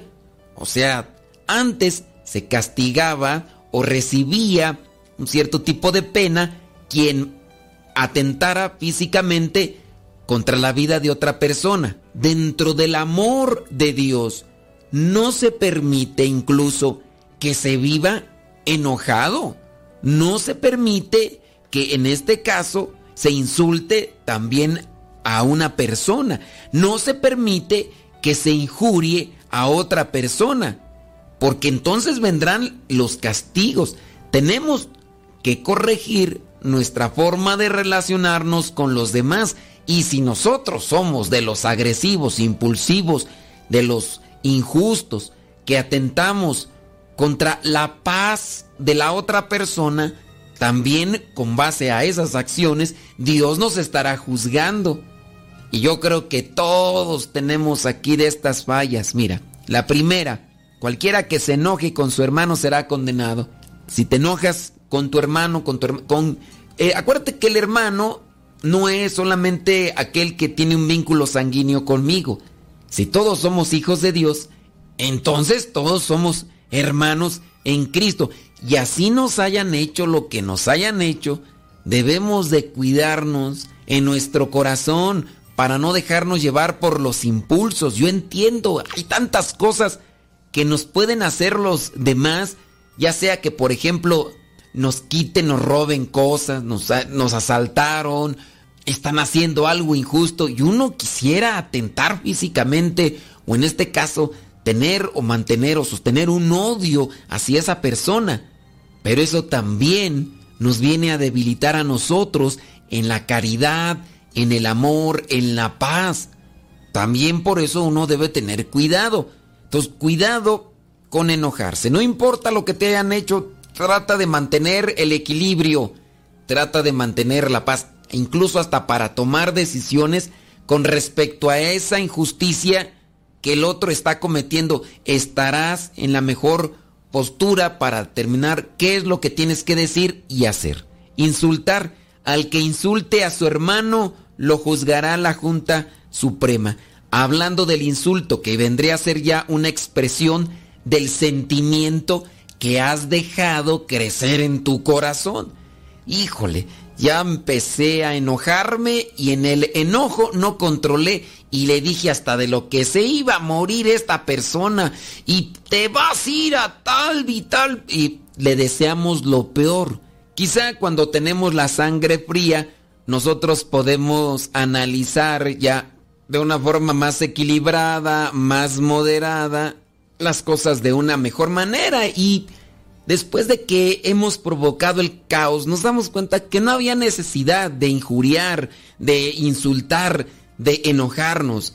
Creo yo que ante el problema y la dificultad, el enojo, el insulto y la injuria, lo único que hacen es agravar ese problema. Y dime si no. Y si de por sí la acción del otro te ha quitado la paz, la tranquilidad, el hecho de que tú te dejes llevar por ese enojo, por ese sentimiento, obviamente la paz incluso, la poquita que tenías, va a disiparse, va a fugarse, va a diluirse más rápido. Y como dijo aquel de la canción, pero pues, qué necesidad, hombre. Mejor trata de mirar las cosas de una manera más ordenada, con cabeza fría o sangre fría, para que se puedan hacer las cosas y se solucione el desperfecto. Para los que les gusta el dato teológico dentro del Evangelio, podemos encontrar en el versículo 20 una palabra que dirige la actitud o lo que vendría a ser la postura cristiana. La palabra justicia. Dice en el versículo 20, porque les digo a ustedes que si no superan a los maestros de la ley y a los fariseos en hacer lo que es justo ante Dios, nunca entrarán en el reino de los cielos. Aquí la palabra justo o justicia. La palabra justicia, un dato teológico, fíjense que no aparece en el Evangelio de Marcos y aparece solamente siete veces en el Evangelio de Mateo. Estamos reflexionando el Evangelio de Mateo.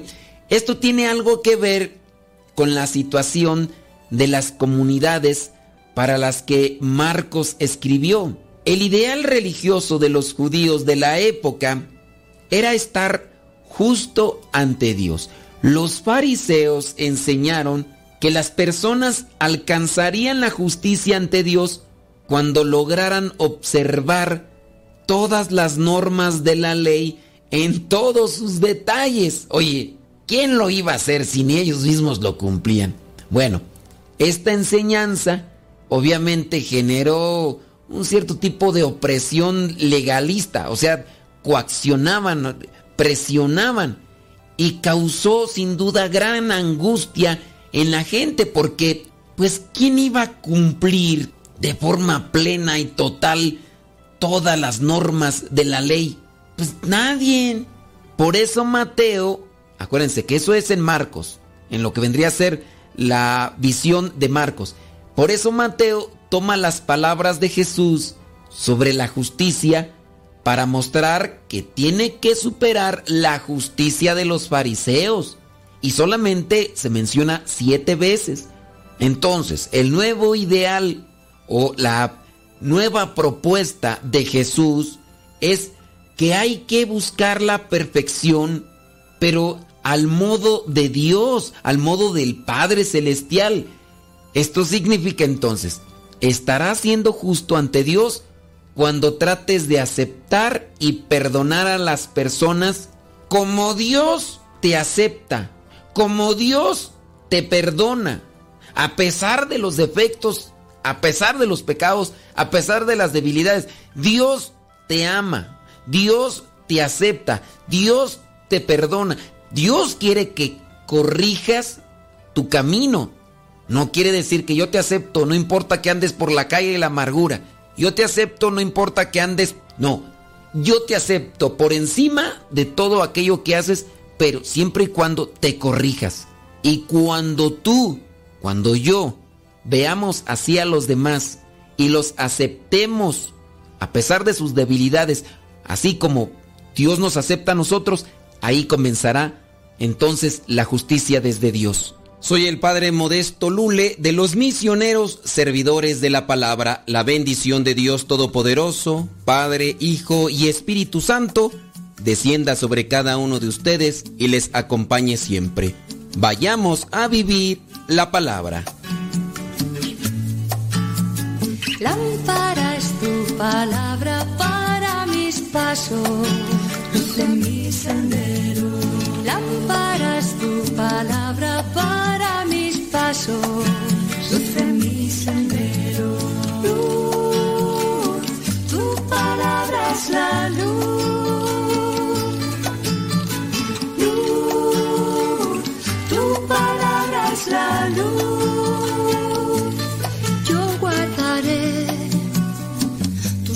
los mandamientos.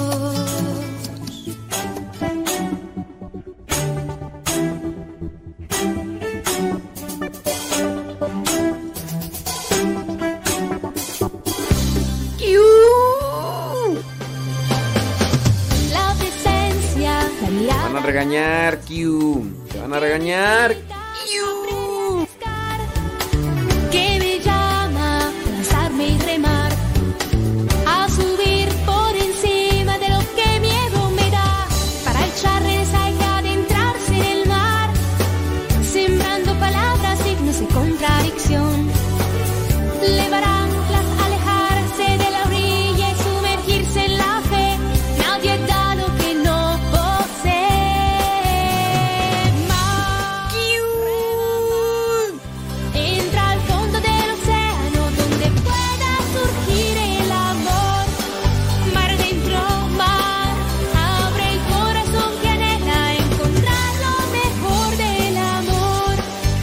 Despedimos. Levántate, católico. Católico, levántate.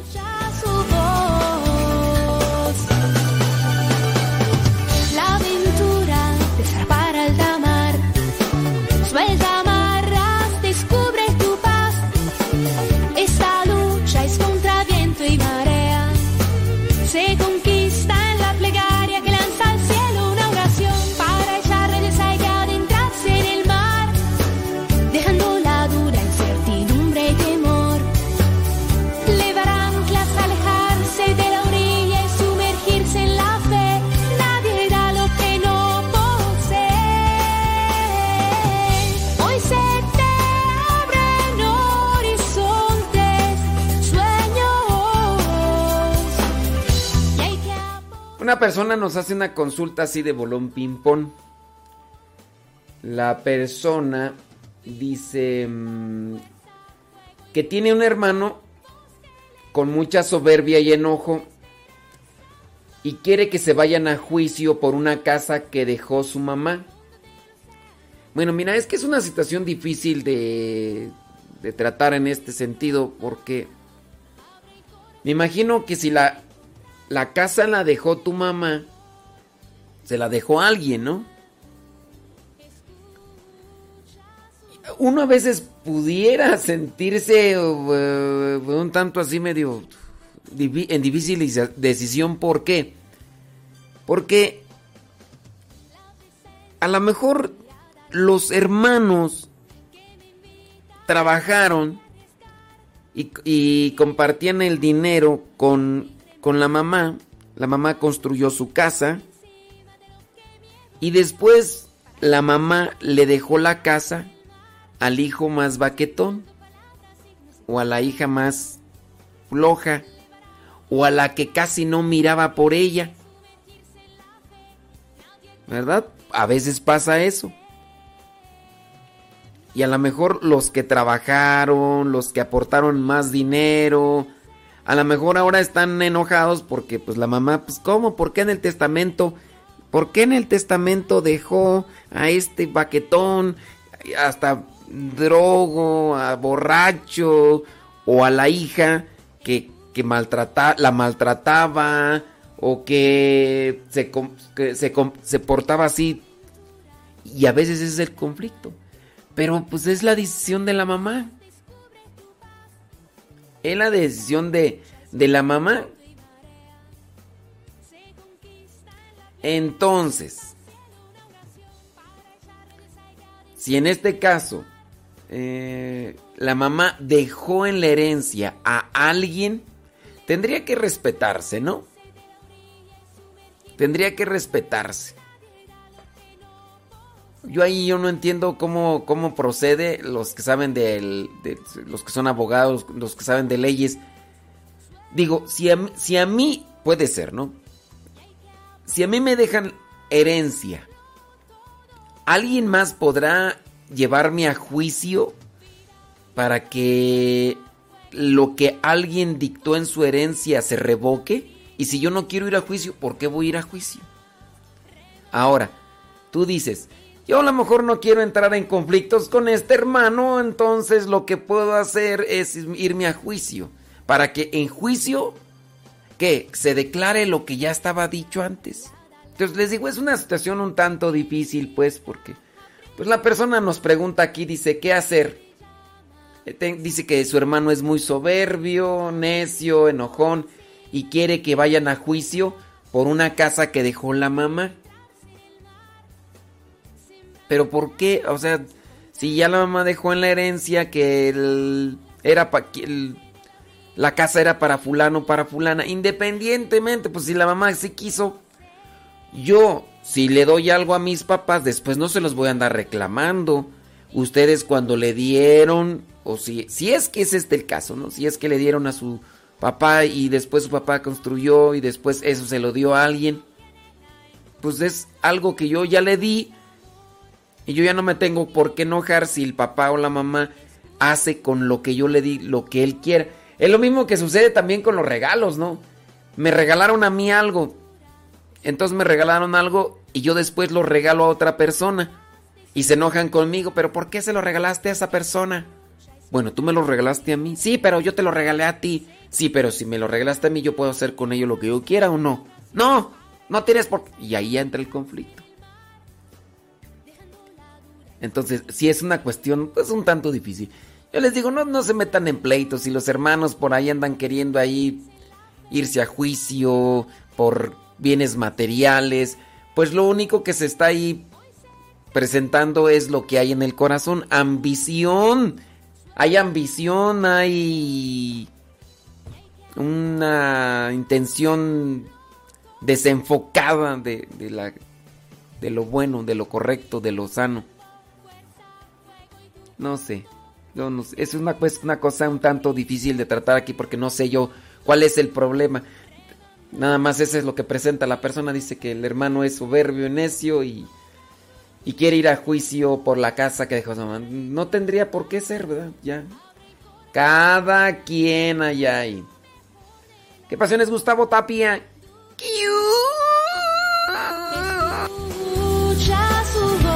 Son las 10 de la mañana con 6 minutos hora del centro de México.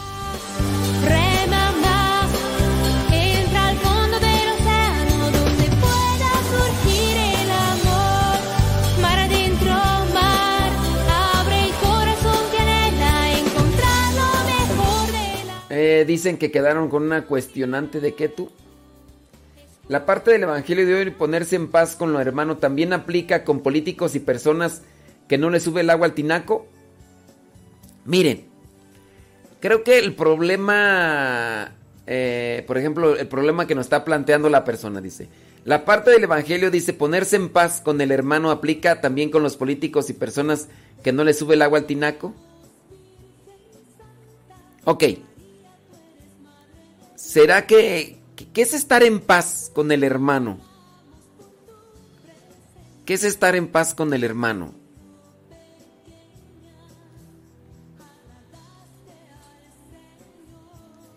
A ver, ¿qué es estar en paz con el hermano? Yo, por ejemplo, si tengo un conflicto con alguien que odio, que injurio, que le levanto falsos, eso no es estar en paz. A ver, si la referencia está con respecto a este político que dice, este presidente de Argentina que dice que los mexicanos salieron de los indios y los brasileños de, de la selva. Y este mismo político dice que le dice a la Virgen que le ayude para que se apruebe el aborto y puedan matar más niños en Argentina a nivel nacional. Yo te pregunto, ahí este, si yo digo que a este político ya no le sube el agua al tinaco, yo estoy ofendiéndolo? Estoy ofendiendo cuando digo que alguien que tiene ese tipo de criterios o de mm, señalamientos, yo lo estoy ofendiendo? ¿Será que yo yo ofendo a ese a ese político? ¿Será que yo estoy ofendiéndolo, le estoy levantando falsos, lo estoy injuriando, eh, le estoy calumniando? ¿Será que yo estoy haciendo mal porque eh, estoy levantándole un falso o estoy odiándolo? Yo, yo lo estoy odiando al político, este, al presidente de Argentina, lo estoy odiando. ¿Qué, qué es estar en paz? Cuando Juan el Bautista les decía a los maestros de la ley y los fariseos, raza de víboras, sepulcros blanqueados. Juan el Bautista ahí no, te- no, no estaba en paz con sus hermanos. Hipócritas, sepulcros blanqueados. Cuando vino Jesús a sacar a los mm, vendedores del templo de Jerusalén, quiere decir que no tenía paz. Yo pienso que a veces es no tener una claridad bien de qué es estar en paz con el hermano. Y pensar que estar en paz con el hermano es no decir nada y, todo amor y paz, amor y paz.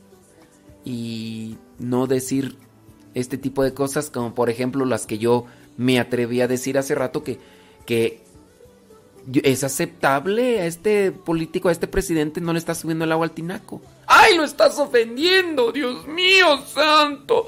¡Ay, eso no es cristiano! ¿Por qué le estás diciendo eso? No, no le digas eso. ¡Ay, no, Dios mío! Tú ya lo odias. Yo, yo pienso que, que es una interpretación equivocada, ¿no? Cuando nosotros injuriamos, eh, lastimamos, ofendemos, agredi- agredimos a otra persona y ahí no estoy en paz, ahí sí ya. Esa es otra cuestión ahí ya. Pero sí a lo mejor eh, entran en conflicto de que tengo que estar en paz. En paz, yo, yo estoy en paz con el... Yo no le levanto calumnias, o si es una calumnia eso, es una calumnia mía, es una ofensa mía. Me estoy peleando con él. Es que no te tienes que pelear. A ver, ¿a qué, a le llamas pelear? Es que no, no tienes que decirte nada con ellos.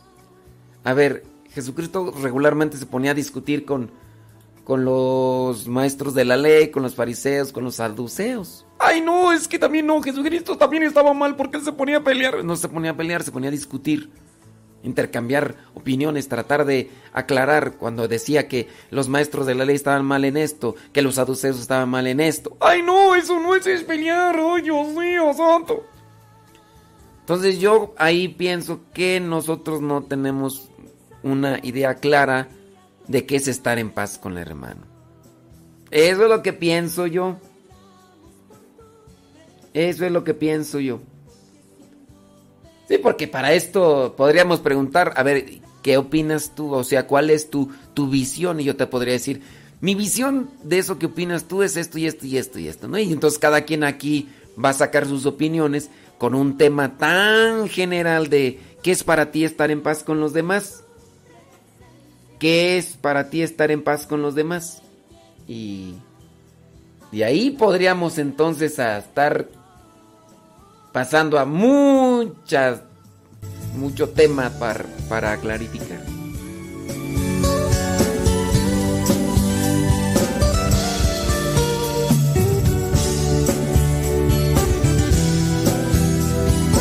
El tema que presenta en el Evangelio es muy extenso, nada más porque cuestiones de tiempo ya no lo, lo vi explicando bien con así punto por punto, pero sí es muy extenso.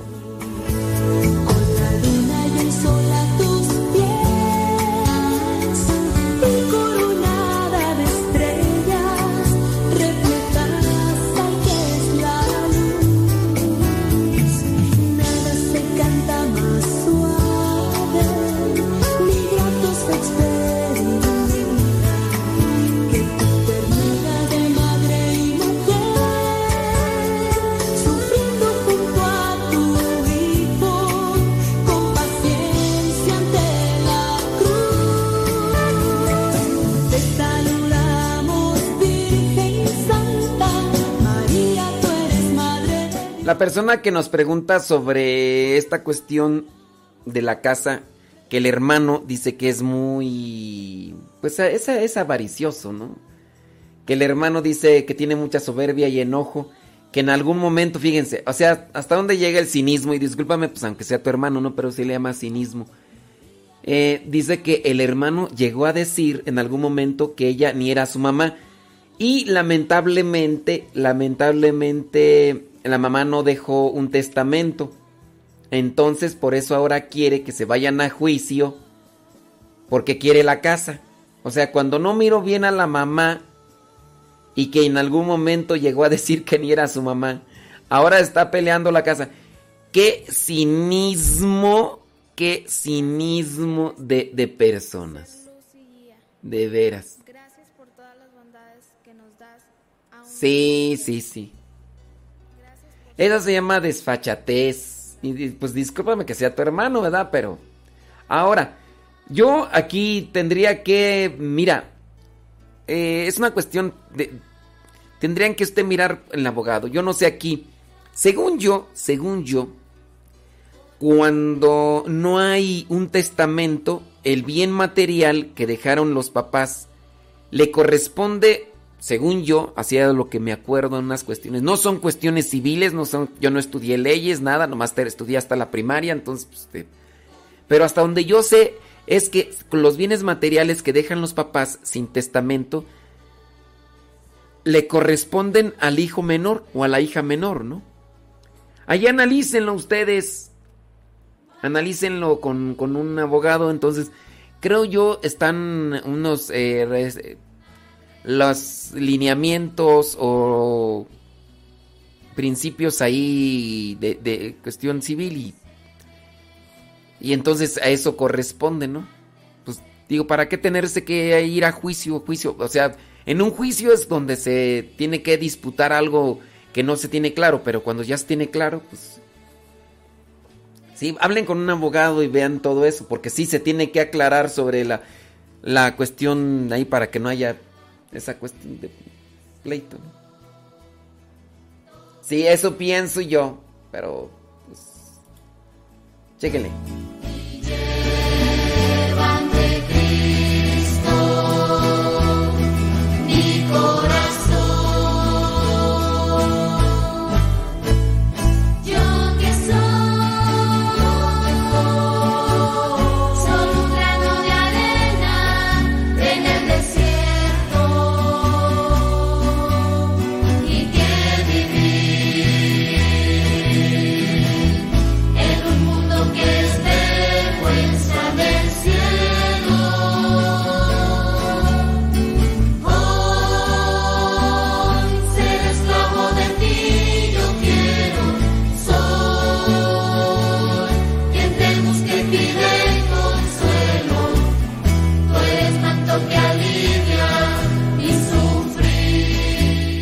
Papás, eh, ustedes traten de dejar acomodadas todas las cosas. Sí, hacer un testamento no quiere decir que ya van a colgar los tenis. Pero sí, más vale dejar las cosas bien arregladas para evitar ese tipo de peleas entre eh, la familia. Digo, cuando hay ambición, cuando están en la búsqueda ahí ya... Pues, pues sí, imagínense, yo, yo estuve trabajando en Estados Unidos desde el año 91 al año 98. Yo estuve soltero, ahorita ya tengo compromisos, ¿verdad? Pero en ese tiempo de soltero yo le mandaba dinero a mis papás. Y ellos pues, fueron allí administrando el dinero en una forma así, ¿no? Eh, se van haciendo cosas y todo. Y ni modo que en un futuro yo vaya a reclamarle a mis papás, ¿no? De que lo que vaya a suceder con los bienes materiales que se adquirieron, entonces, digo, se han usado y todo, entonces, yo pienso que lo mejor es que se vayan haciendo las cosas, haciendo un testamento a ver cómo se van a quedar esto y lo otro, y, y si nosotros, como hijos, hemos aportado algo a nuestros papás y todo eso, pues tener presente que pues ellos pueden disponer de las cosas materiales como ellos gusten, pues al final de cuentas uno se las dio. Pero sí, para evitar todo este tipo de problemas. Papás, papás, aunque no estén ya muy betarrillos, aunque no estén demacrados ni descalabrados, eh, si tienen algo que dejar allí, déjenlo bien para que no, pues no anden ahí con, con, con ese tipo de conflictos y todo. Y luego más si hay, si no hay espíritu cristiano en, la familia y, Y empiezan ahí con hijos peleándose desde antes de que se mueran. Ya, miren, si todavía no mueren los papás, si ya andan en pleito los hermanos, papás, con mayor razón, eh, dejen bien acomodadas las cosas porque si, si no hay broncas, mira, y se- los hermanos se miran como hermanos, pues digo, también hay que dejar las cosas arregladas. Pero si ya papás, pero es que también hay algunos papás, ¿verdad? Que tampoco no les sube el agua al tinaco. Pero pues bueno, a los que piensen y, y calculen bien las cosas, acomoden bien las cosas, acomoden bien las cosas, porque si no... Sí, sí, sí, no, es que sí, la verdad es que hay papás que no les no les carbura bien el termostato y pues para qué quieren, ¿verdad? Pero pues... Pero bueno, traten de acomodar bien. Estamos de paso en este mundo.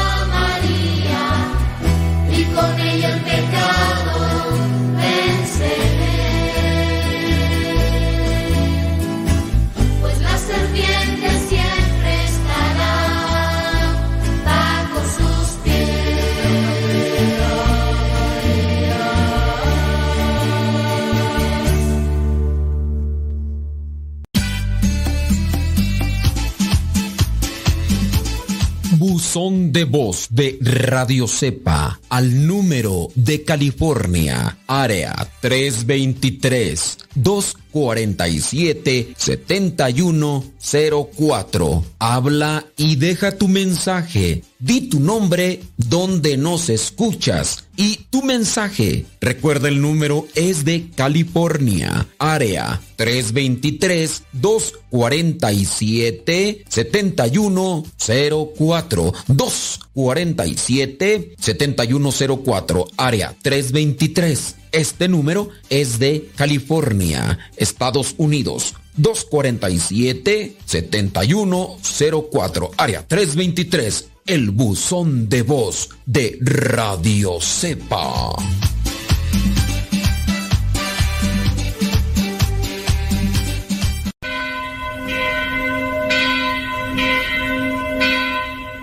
Parroquia virtual.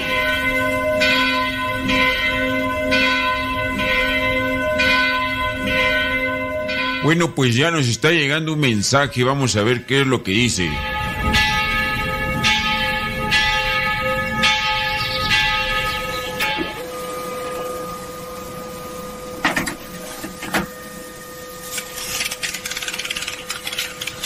Bueno, pues la pregunta dice lo siguiente.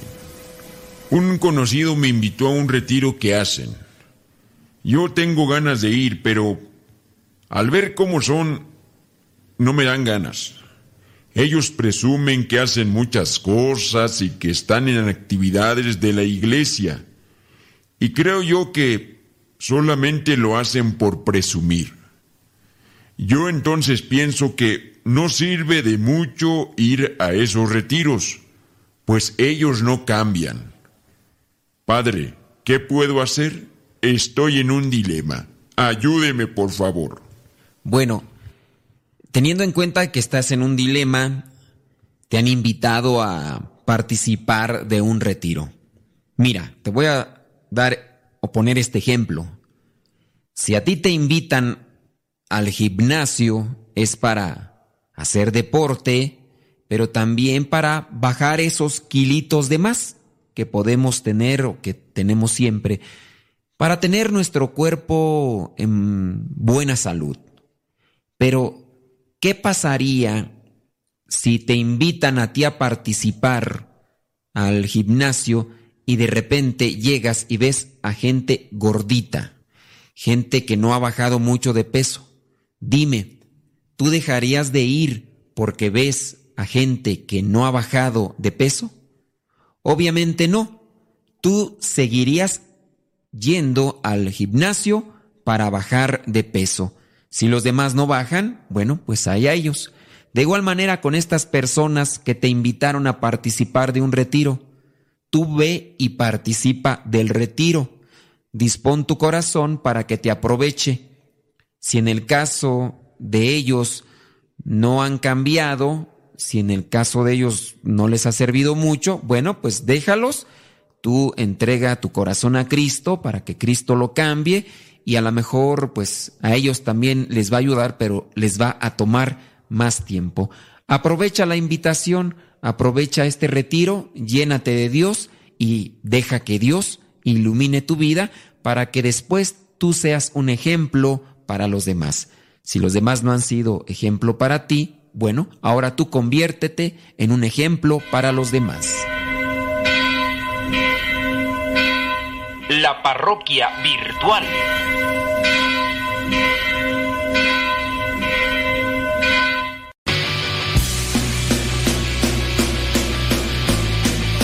palabra y no puedo parar. Lo que me das en ningún lado lo puedo hallar.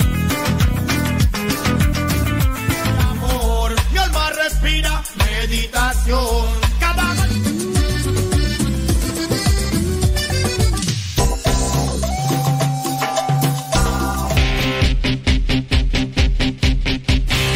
La oración quiero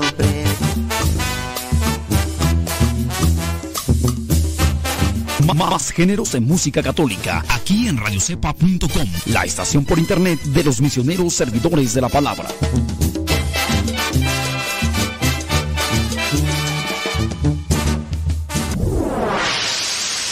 Escuchas Radio Cepa.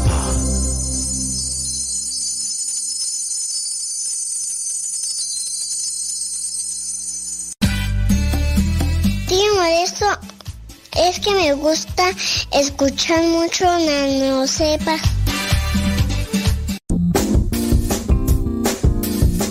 Mamá, ¿por qué estás tan feliz? Ah, pues porque estoy escuchando Radio Cepa. Es una estación de radio que ilumina mi vida y nos pone contentos y felices. Yo quiero escuchar Radio Sepa, ¿cómo le puedo hacer? Ah, pues mira, ahí en tu celular le pones en la Play Store, descargas esa aplicación de Radio Cepa, ahí lo vas a escuchar.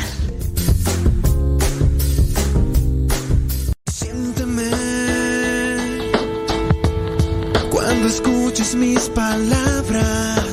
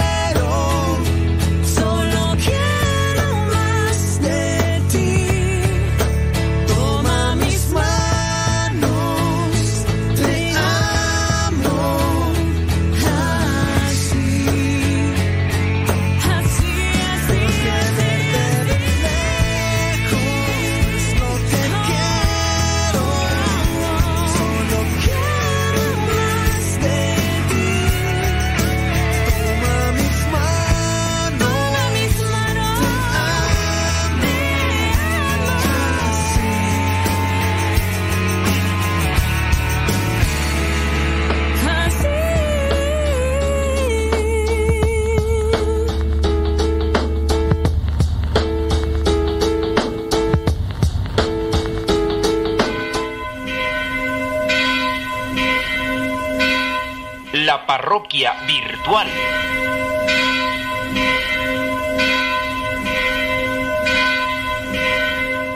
Bueno, pues ya nos está llegando un mensaje, vamos a ver qué es lo que dice.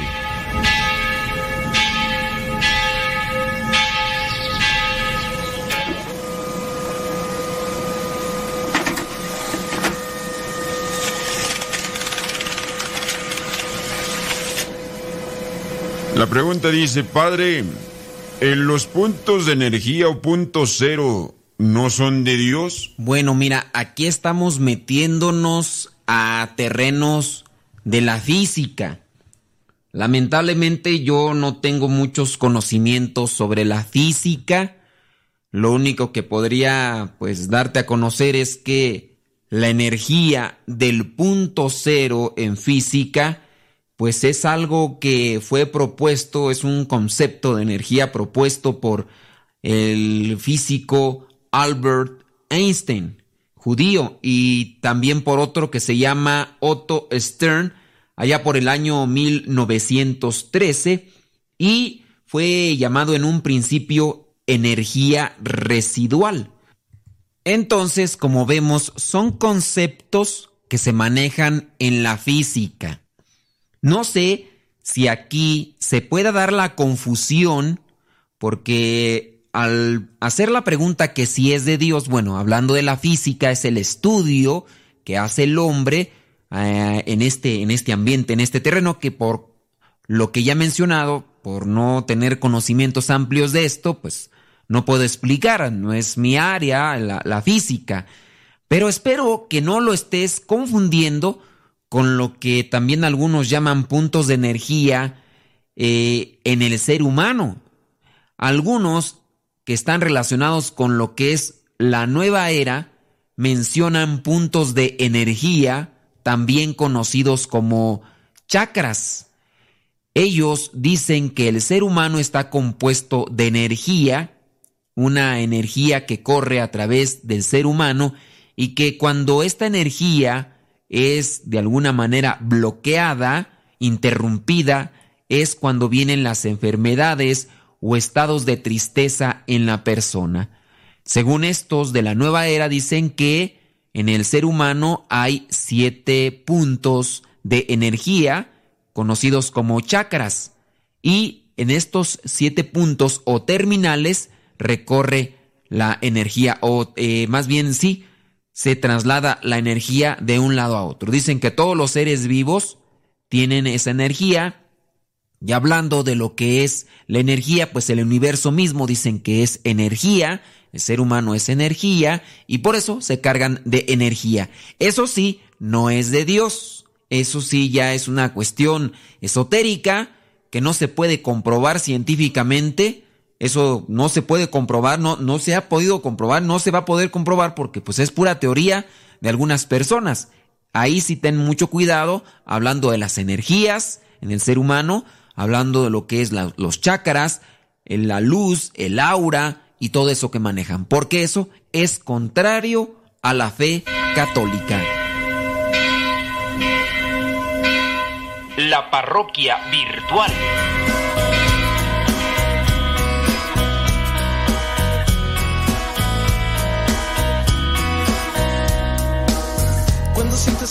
Luz desvanece y la oscuridad quiere entrar. No des espacio a la confusión, vive el presente y nada más.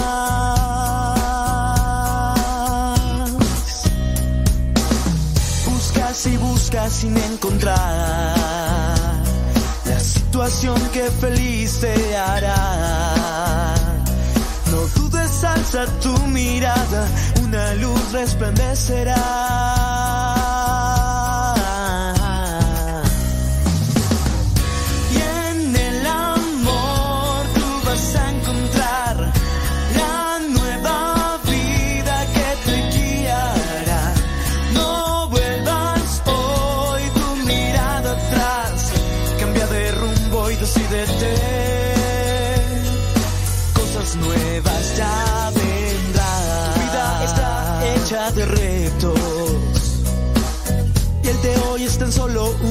No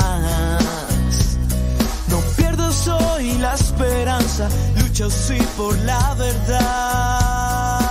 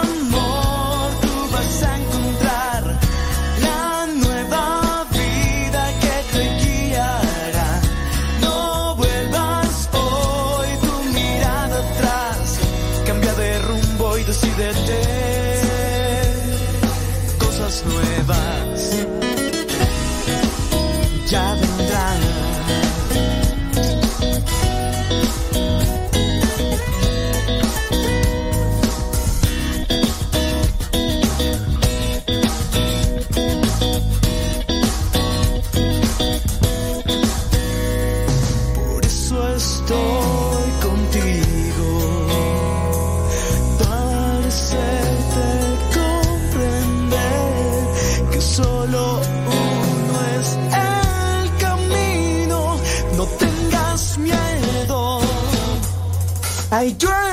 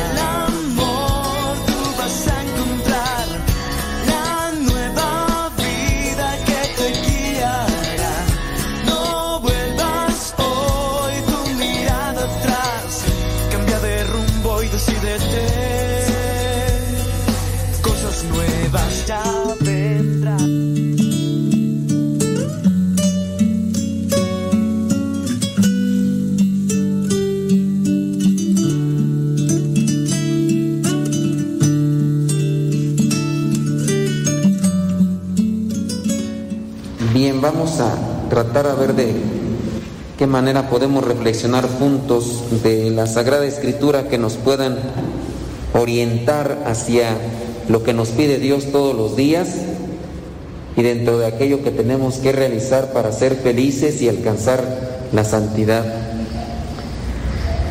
Pidámosle al Espíritu Santo que nos ilumine a cada uno para encontrar el elemento que necesitamos en nuestra vida para saber el camino correcto o lo que tenemos que hacer. Eh, en el Evangelio, en el Evangelio se presenta esta, este conflicto entre los saduceos y Jesús. Marcos capítulo 12, versículos del 18 al 27. Es emblemático este pasaje porque encontramos a Jesús que pareciera ser que está confrontándose a estos contrarios a su enseñanza, contrarios a lo que él está ejerciendo y haciendo entre la gente. Estos grupos que están vinculados con el templo comienzan a tenerle envidia. Envidia porque él está acarreando, o no acarreando, sino juntando o llevando a la gente hacia lo que él comparte, da y hace. Y, eso pues también es- provoca envidia entre estos, los fariseos, los saduceos, los mm, sacerdotes, los eh, encargados ahí del templo y todos los demás estos, los escribas y demás. Y eso les provoca eh, este tipo de, enojo. Y a cada uno de ellos los comienza ahí a despachar. Y si y no es más, pues comienza también a echarle a los herodianos, que en este caso es cuando el pasaje aquel donde le preguntan, oye maestro, ¿sí se tiene que pagar impuestos o no? Si él hubiera dicho que no, pues estuviera poniéndose en contra de los de Herodes, del gobierno romano, y eso hubiera provocado un conflicto, pelea. Pero él viene a dar una respuesta y los dejó callados. Y ahora estos saduceos, que después también se confrontan con los fariseos, estos saduceos que no creen ni en los ángeles y no creen que haya una vida después de nuestra muerte. Ellos piensan que ya ahí todo se acabó. Y no será la última confrontación que tienen. Recordemos que ahí en los Hechos de los Apóstoles, Pablo, en algún momento, utilizando esta, este tipo de rivalidad o confrontación, los pone ahí a pelear a los, a los fariseos y a los saduceos y eh, tienen un conflicto con Pablo, pero al final se quedan ahí peleando otra vez los fariseos y los saduceos, porque ellos aferrados a que no, a que no querían creer en la resurrección. O sea, para los saduceos, con la muerte se acaba todo. Y en la actualidad pues existe también un cierto tipo de ideología más o menos con, ese, con esa tonalidad. ¿Quiénes son los que creen que después de la muerte se acaba todo? A ver, testigos de Jehová dicen por acá. ¿Quién más? A ver, miren, va la pregunta. ¿Quiénes son los que creen que con la muerte se acaba todo? Acá dicen que los testigos de Jehová, acá existencialistas. ¿Quién dice más? ¿Quién? Ateos. En realidad los que creen que después de esta vida se acaba todo son los ateos. Los testigos de Jehová no. Los testigos de Jehová incluso dicen que se van a salvar solamente ¿cuántos? 144 mil. Y ya después estos, cuando ya estén ahí en el cielo, los demás van a vivir aquí en la tierra, y por eso dicen que van a vivir aquí ya. Entonces esos, ellos, los testigos de Jehová, sí creen que después de esta vida viene eh, otra cosa, ¿no? Más bien son los ateos. Los ateos, al no creer en Dios, no creen que haya una vida después de la muerte, son los ateos. Y en este caso es curioso porque los saduceos sí creen en Dios, pero no creen que después de esta vida haya algo y tampoco no creen en los ángeles. Y ahí está el conflicto, ¿no? Pero la cuestión es que, a ver, si ustedes creen en Dios, eh, eh, lo que les reprocha a Jesús es que ellos no están estudiando y analizando bien las escrituras. A eso se le llama escudriñar. ¿Y qué es lo que en la mayoría de nosotros a veces nos pasa? No escudriñamos la escritura. Nos hace falta estudio, nos hace falta conocimiento. Algunos de ustedes ya tomaron los cursos bíblicos y qué bien. El escudriñamiento de la palabra de Dios nos da a conocer qué es lo que nos pide a cada uno de nosotros, pero también qué es lo que le pide en la actualidad a la sociedad en general. Dios va hablando a las diferentes generaciones y nos va presentando diferentes exigencias. Pero por la falta de discernimiento o escudriñar la palabra, muchas de las veces no entendemos realmente qué es lo que nos está pidiendo Dios. ¿Y qué es lo que nos impide tener un discernimiento?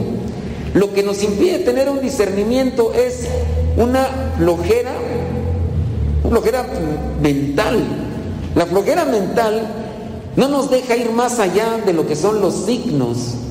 Es más, voy a presentar así casos muy concretos para que vean cómo somos de flojos o son algunos de ustedes. Ahí acomódeselo a ver cada quien.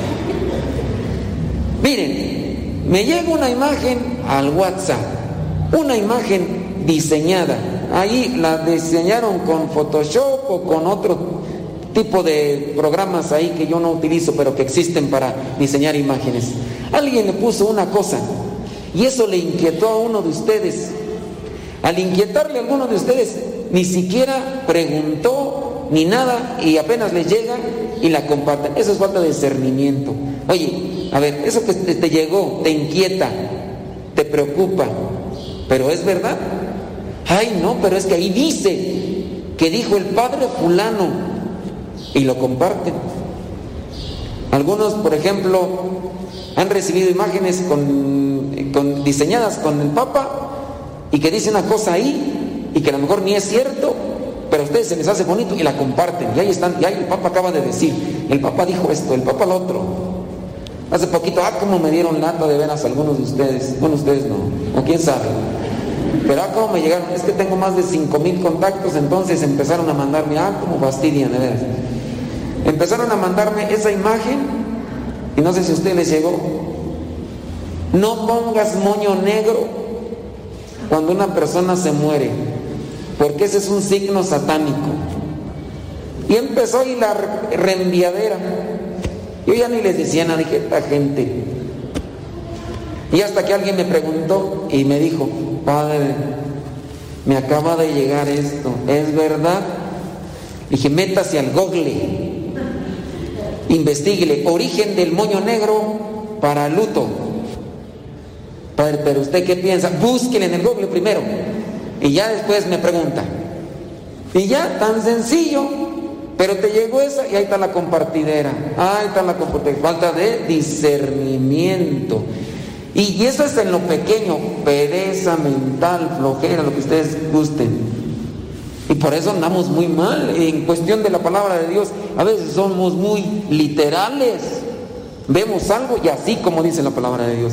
Y ese es el problema en algunas comunidades cristianas no católicas que son muy fijadas en un texto bíblico y ahí se quedan. Y todo lo quieren comprobar con la palabra de Dios. La palabra de Dios no abarca todo. Incluso por eso Jesús dice, les voy a mandar el Espíritu Santo para que les diga lo que yo no les dije. Además, porque lo que yo les dije se les va a olvidar para que se lo recuerde. Y viene el Espíritu Santo trabajando a través de la historia en diferentes maneras. Entonces, para que allá, vaya, váyame a checar allá porque andan allí como que buscando. Allá en unas. Andan por ahí, ah, no sé qué andan ahí como que necesitan ayuda. ¿En qué estábamos? Ah, sí se les quedó por lo menos, esa fue táctica mía, no crean que los que están dormidos digan que, que, que, que, que, que, que, que, que, que. Es táctica, es táctica. Ahora ya no más falta que no, no sepan qué es discernimiento, ¿verdad? Porque hay que analizar también qué es el discernimiento. Entonces, el criterio, Jesús le está reprochando a los saduceos esa falta de conocimiento y discernimiento. Ellos no todavía no entienden. A ver, eh, es Dios de vivos o Dios de muertos. Y ahí es donde le presentan el caso. A ver, de quién, cuando, si, como tú dices que después de esta vida vamos a, a- a resucitar, a ver, ahí te va. ¿De quién va a ser esposa esto? Si se casó con sus siete, con los siete hermanos. Y ya, pues ya viene Jesús a decirles, ustedes no entienden. Es que después de esta vida no vamos a ser así. Y ya eso da pie para dar muchas explicaciones. Nada más que a veces yo no las digo para no quitarles a veces su ilusión. Porque ustedes a veces están ilusionados, Padre, cuando, cuando me muera y después ya estoy a, voy a, vamos a encontrarnos con nuestros familiares. Pues miren, después de esta vida no vamos a tener ni hambre, ni vamos a tener los sentimientos humanos. No quiere decir que después de esta vida vamos a decir, ¿dónde estás, abuelito, tatarabuelito? ¿Dónde estás? No va a suceder eso. No les qui- quiero quitar la ilusión, pero no va a pasar así. Y no quiere decir que te imaginas que llegues allá al cielo y que andes buscando allá a tu abuelita que era chamana y que te digan, acá no está en el cielo, está en el infierno. Ay, pero es que me cargaba, yo no voy a ser feliz en el cielo porque no tengo a mi abuelita que era chamana y se convertía en perro. Luego me, me- hacía reír porque era chamana. Bueno, no en perro, no, en perra, ¿verdad? No, no va a pasar eso. O sea, después de esto vamos a ser seres espirituales, no vamos a tener apegos humanos, no vamos a llorar. Y nada, más que a veces yo no se los digo porque pues, de repente hiero sensibilidades. No va a suceder eso, ni vamos a tener hambre, ni vamos a tener sueño, ni nada. O sea, es una forma muy difícil de explicarla porque no hay formas con las cuales uno pueda cotejar papas. Ah, miren, así, no, no hay una, una figura material, natural para decir así va a pasar, no, solamente vamos a ser seres espirituales que nuestro único enfoque va a ser Dios y nuestra alegría y nuestra felicidad y no nos vamos a poner tristes por no ver a fulano, sultano, mangano, que si estén o no estén, o quién sabe si lleguemos nosotros, ¿verdad? Pero mm, va a suceder así y por eso Jesús les dice, no se van a casar, no van a andar teniendo ahí ganas de quererse casar con alguien porque se les queman las habas, no, eso ya no van a tener allá, ya no va a pasar eso. Pues es una forma pues para decirles, pues, nos hace falta escudriñar la palabra. Y en base a eso podríamos sacar algunos elementos más. Pero yo solamente quiero dejar la inquietud en, en esta cuestión de tratemos de profundizar más sobre la palabra para no quedarnos solamente con aquello somero, superficial, con lo que, con lo que me dijeron y que me dicen, y no acarrear lo que son costumbres y tradiciones añejas y a veces inútiles que, que venimos cargando de generación en generación, de familia en familia. Es que mi, mi abuelito creía esto, mi tío, mi papá creía esto, y a lo mejor son costumbres o tradiciones que lejos de ayudarnos nos estorban realmente para encontrarnos con la voluntad de Dios y para vivir conforme a lo que Él quiere y encontrar la santidad cosas y costumbres que cada quien tendrá en su casa que, que mi- allá con mi abuelito acostumbraban esto y yo lo vengo haciendo. Yo a veces les pregunto, disculpen esta cuestión, ¿verdad? De los, de los difuntos. Les pregunto ciertas cosas que veo. Oiga, ¿y por qué puso eso? Pues quién sabe, pero así lo hacían en mi rancho. Que pusieron no sé qué cosa, que hicieron no sé qué cosa. Pues quién sabe, pero pues dicen que para esto. Imagínense, yo una vez le pregunté a alguien, oiga, ¿y ese vaso con agua que está allá a un lado del ataúd? Es que dicen que es muy largo el camino hacia el cielo y que luego les da sed. Ustedes se ríen, pero esas son las creencias y, cuidado con que uno se ría delante de ellos, de los que creen eso, porque se enojan. No dicen, ¿por qué se está burlando de nosotros? Si esas son creencias de Dios que nos las compartieron. No, allá no van a tener sed. No, van a decir, no, es que no le gusta el agua, póngale una coca. No, o sea, pero son creencias. Las, a veces cosas que ponen ahí, por ejemplo, eso de la cebolla con, ¿qué? Con vinagre. ¿Para qué le ponen la cebolla con vinagre? Y chilacayote, ¿para qué se la ponen? A mí se me hace que usted es rezandera. Ver, ¿para qué le ponen esa cebolla con vinagre y chilacayote? Ustedes no saben porque ustedes no las ponen, ustedes no tienen esas costumbres. Bueno, usted dice el olor, otros dicen que para que absorba el cáncer y que no nos dé cáncer en algunos lugares. Así, esas costumbres, ¿no? Y a lo mejor puede ser que sí tenga realmente esa, no, no, no, no, no conozco realmente la, la función química de la cebolla y el vinagre, ¿no? Pero así están estas cosas. Dicen que absorbe eh, el cáncer. Yo eso era lo que escuchaba por allá en mi rancho. A lo mejor cada quien acomoda sus creencias a su manera, pero y así otras cosas más, ¿no? Que realmente mm, no nos ayudan espiritualmente y más como que nos detienen porque nos quedamos arraigados en esas costumbres que, que son piadosas y que a lo mejor sí invitan a tener un poco de fe, pero que a veces nos, nos detienen porque no nos abrimos a lo que Dios nos está pidiendo y lo que Dios quiere. Y en este caso los saduceos parece ser que se han quedado encadenados encapsulados en esas ideas que alguien les compartió. Y sería interesante para un trabajo de teología, los que estudian teología, que hicieran un cierto tipo de exégesis sobre los saduceos, de dónde se desprende este grupo religioso de los judíos, de los saduceos, de dónde se desprende y por qué abrazaron este tipo de creencias. Esto sería como para los que estudian teología un exégesis y determinar por qué los fariseos y los saduceos, si creen en el mismo Dios, ¿por qué tienen ideas diferentes? ¿De dónde fueron tomadas? Y eso como conocimiento solamente, para darnos cuenta de cómo a veces se va deformando o se va distorsionando las cosas y que ya me dijeron, y que ya que yo vi, y que a mí me contaron que no sé qué, y que así lo hacía mi abuelita, y que así le hacía mi tatarabuelito, y todo lo demás. Entonces, traten de, pensar sobre estas cosas, de lo que a veces no estamos haciendo bien en el discernir y el conocer qué es lo que nos pide Dios.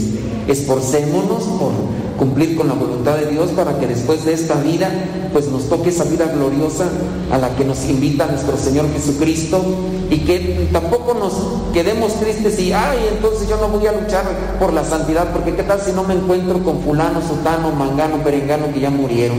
No, pues al final de cuentas la felicidad nos la va a dar Dios aquí si lo abrazamos y cumplimos su voluntad y nos la va a dar después de esta vida si es que somos merecedores de esa vida eterna, confiando siempre en su misericordia.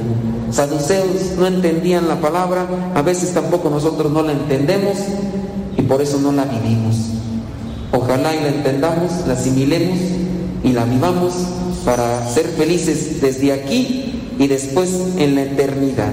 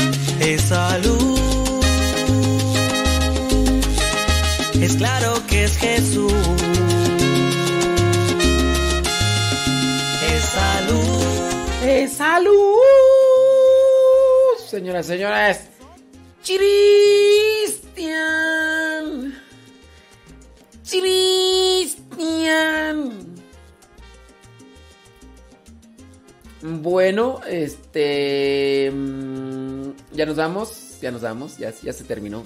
Ya se acabó, ya se acabó. Dice... Mm, válgame Dios Todopoderoso. Bueno. Sale, vale. ¡Órale! ¡Órale! Viene Pati Paco con lo que Dios ha unido.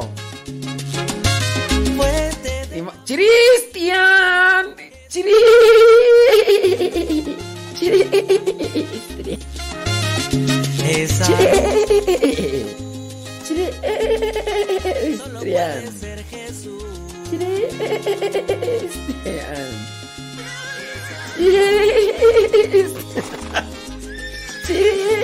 Cristian.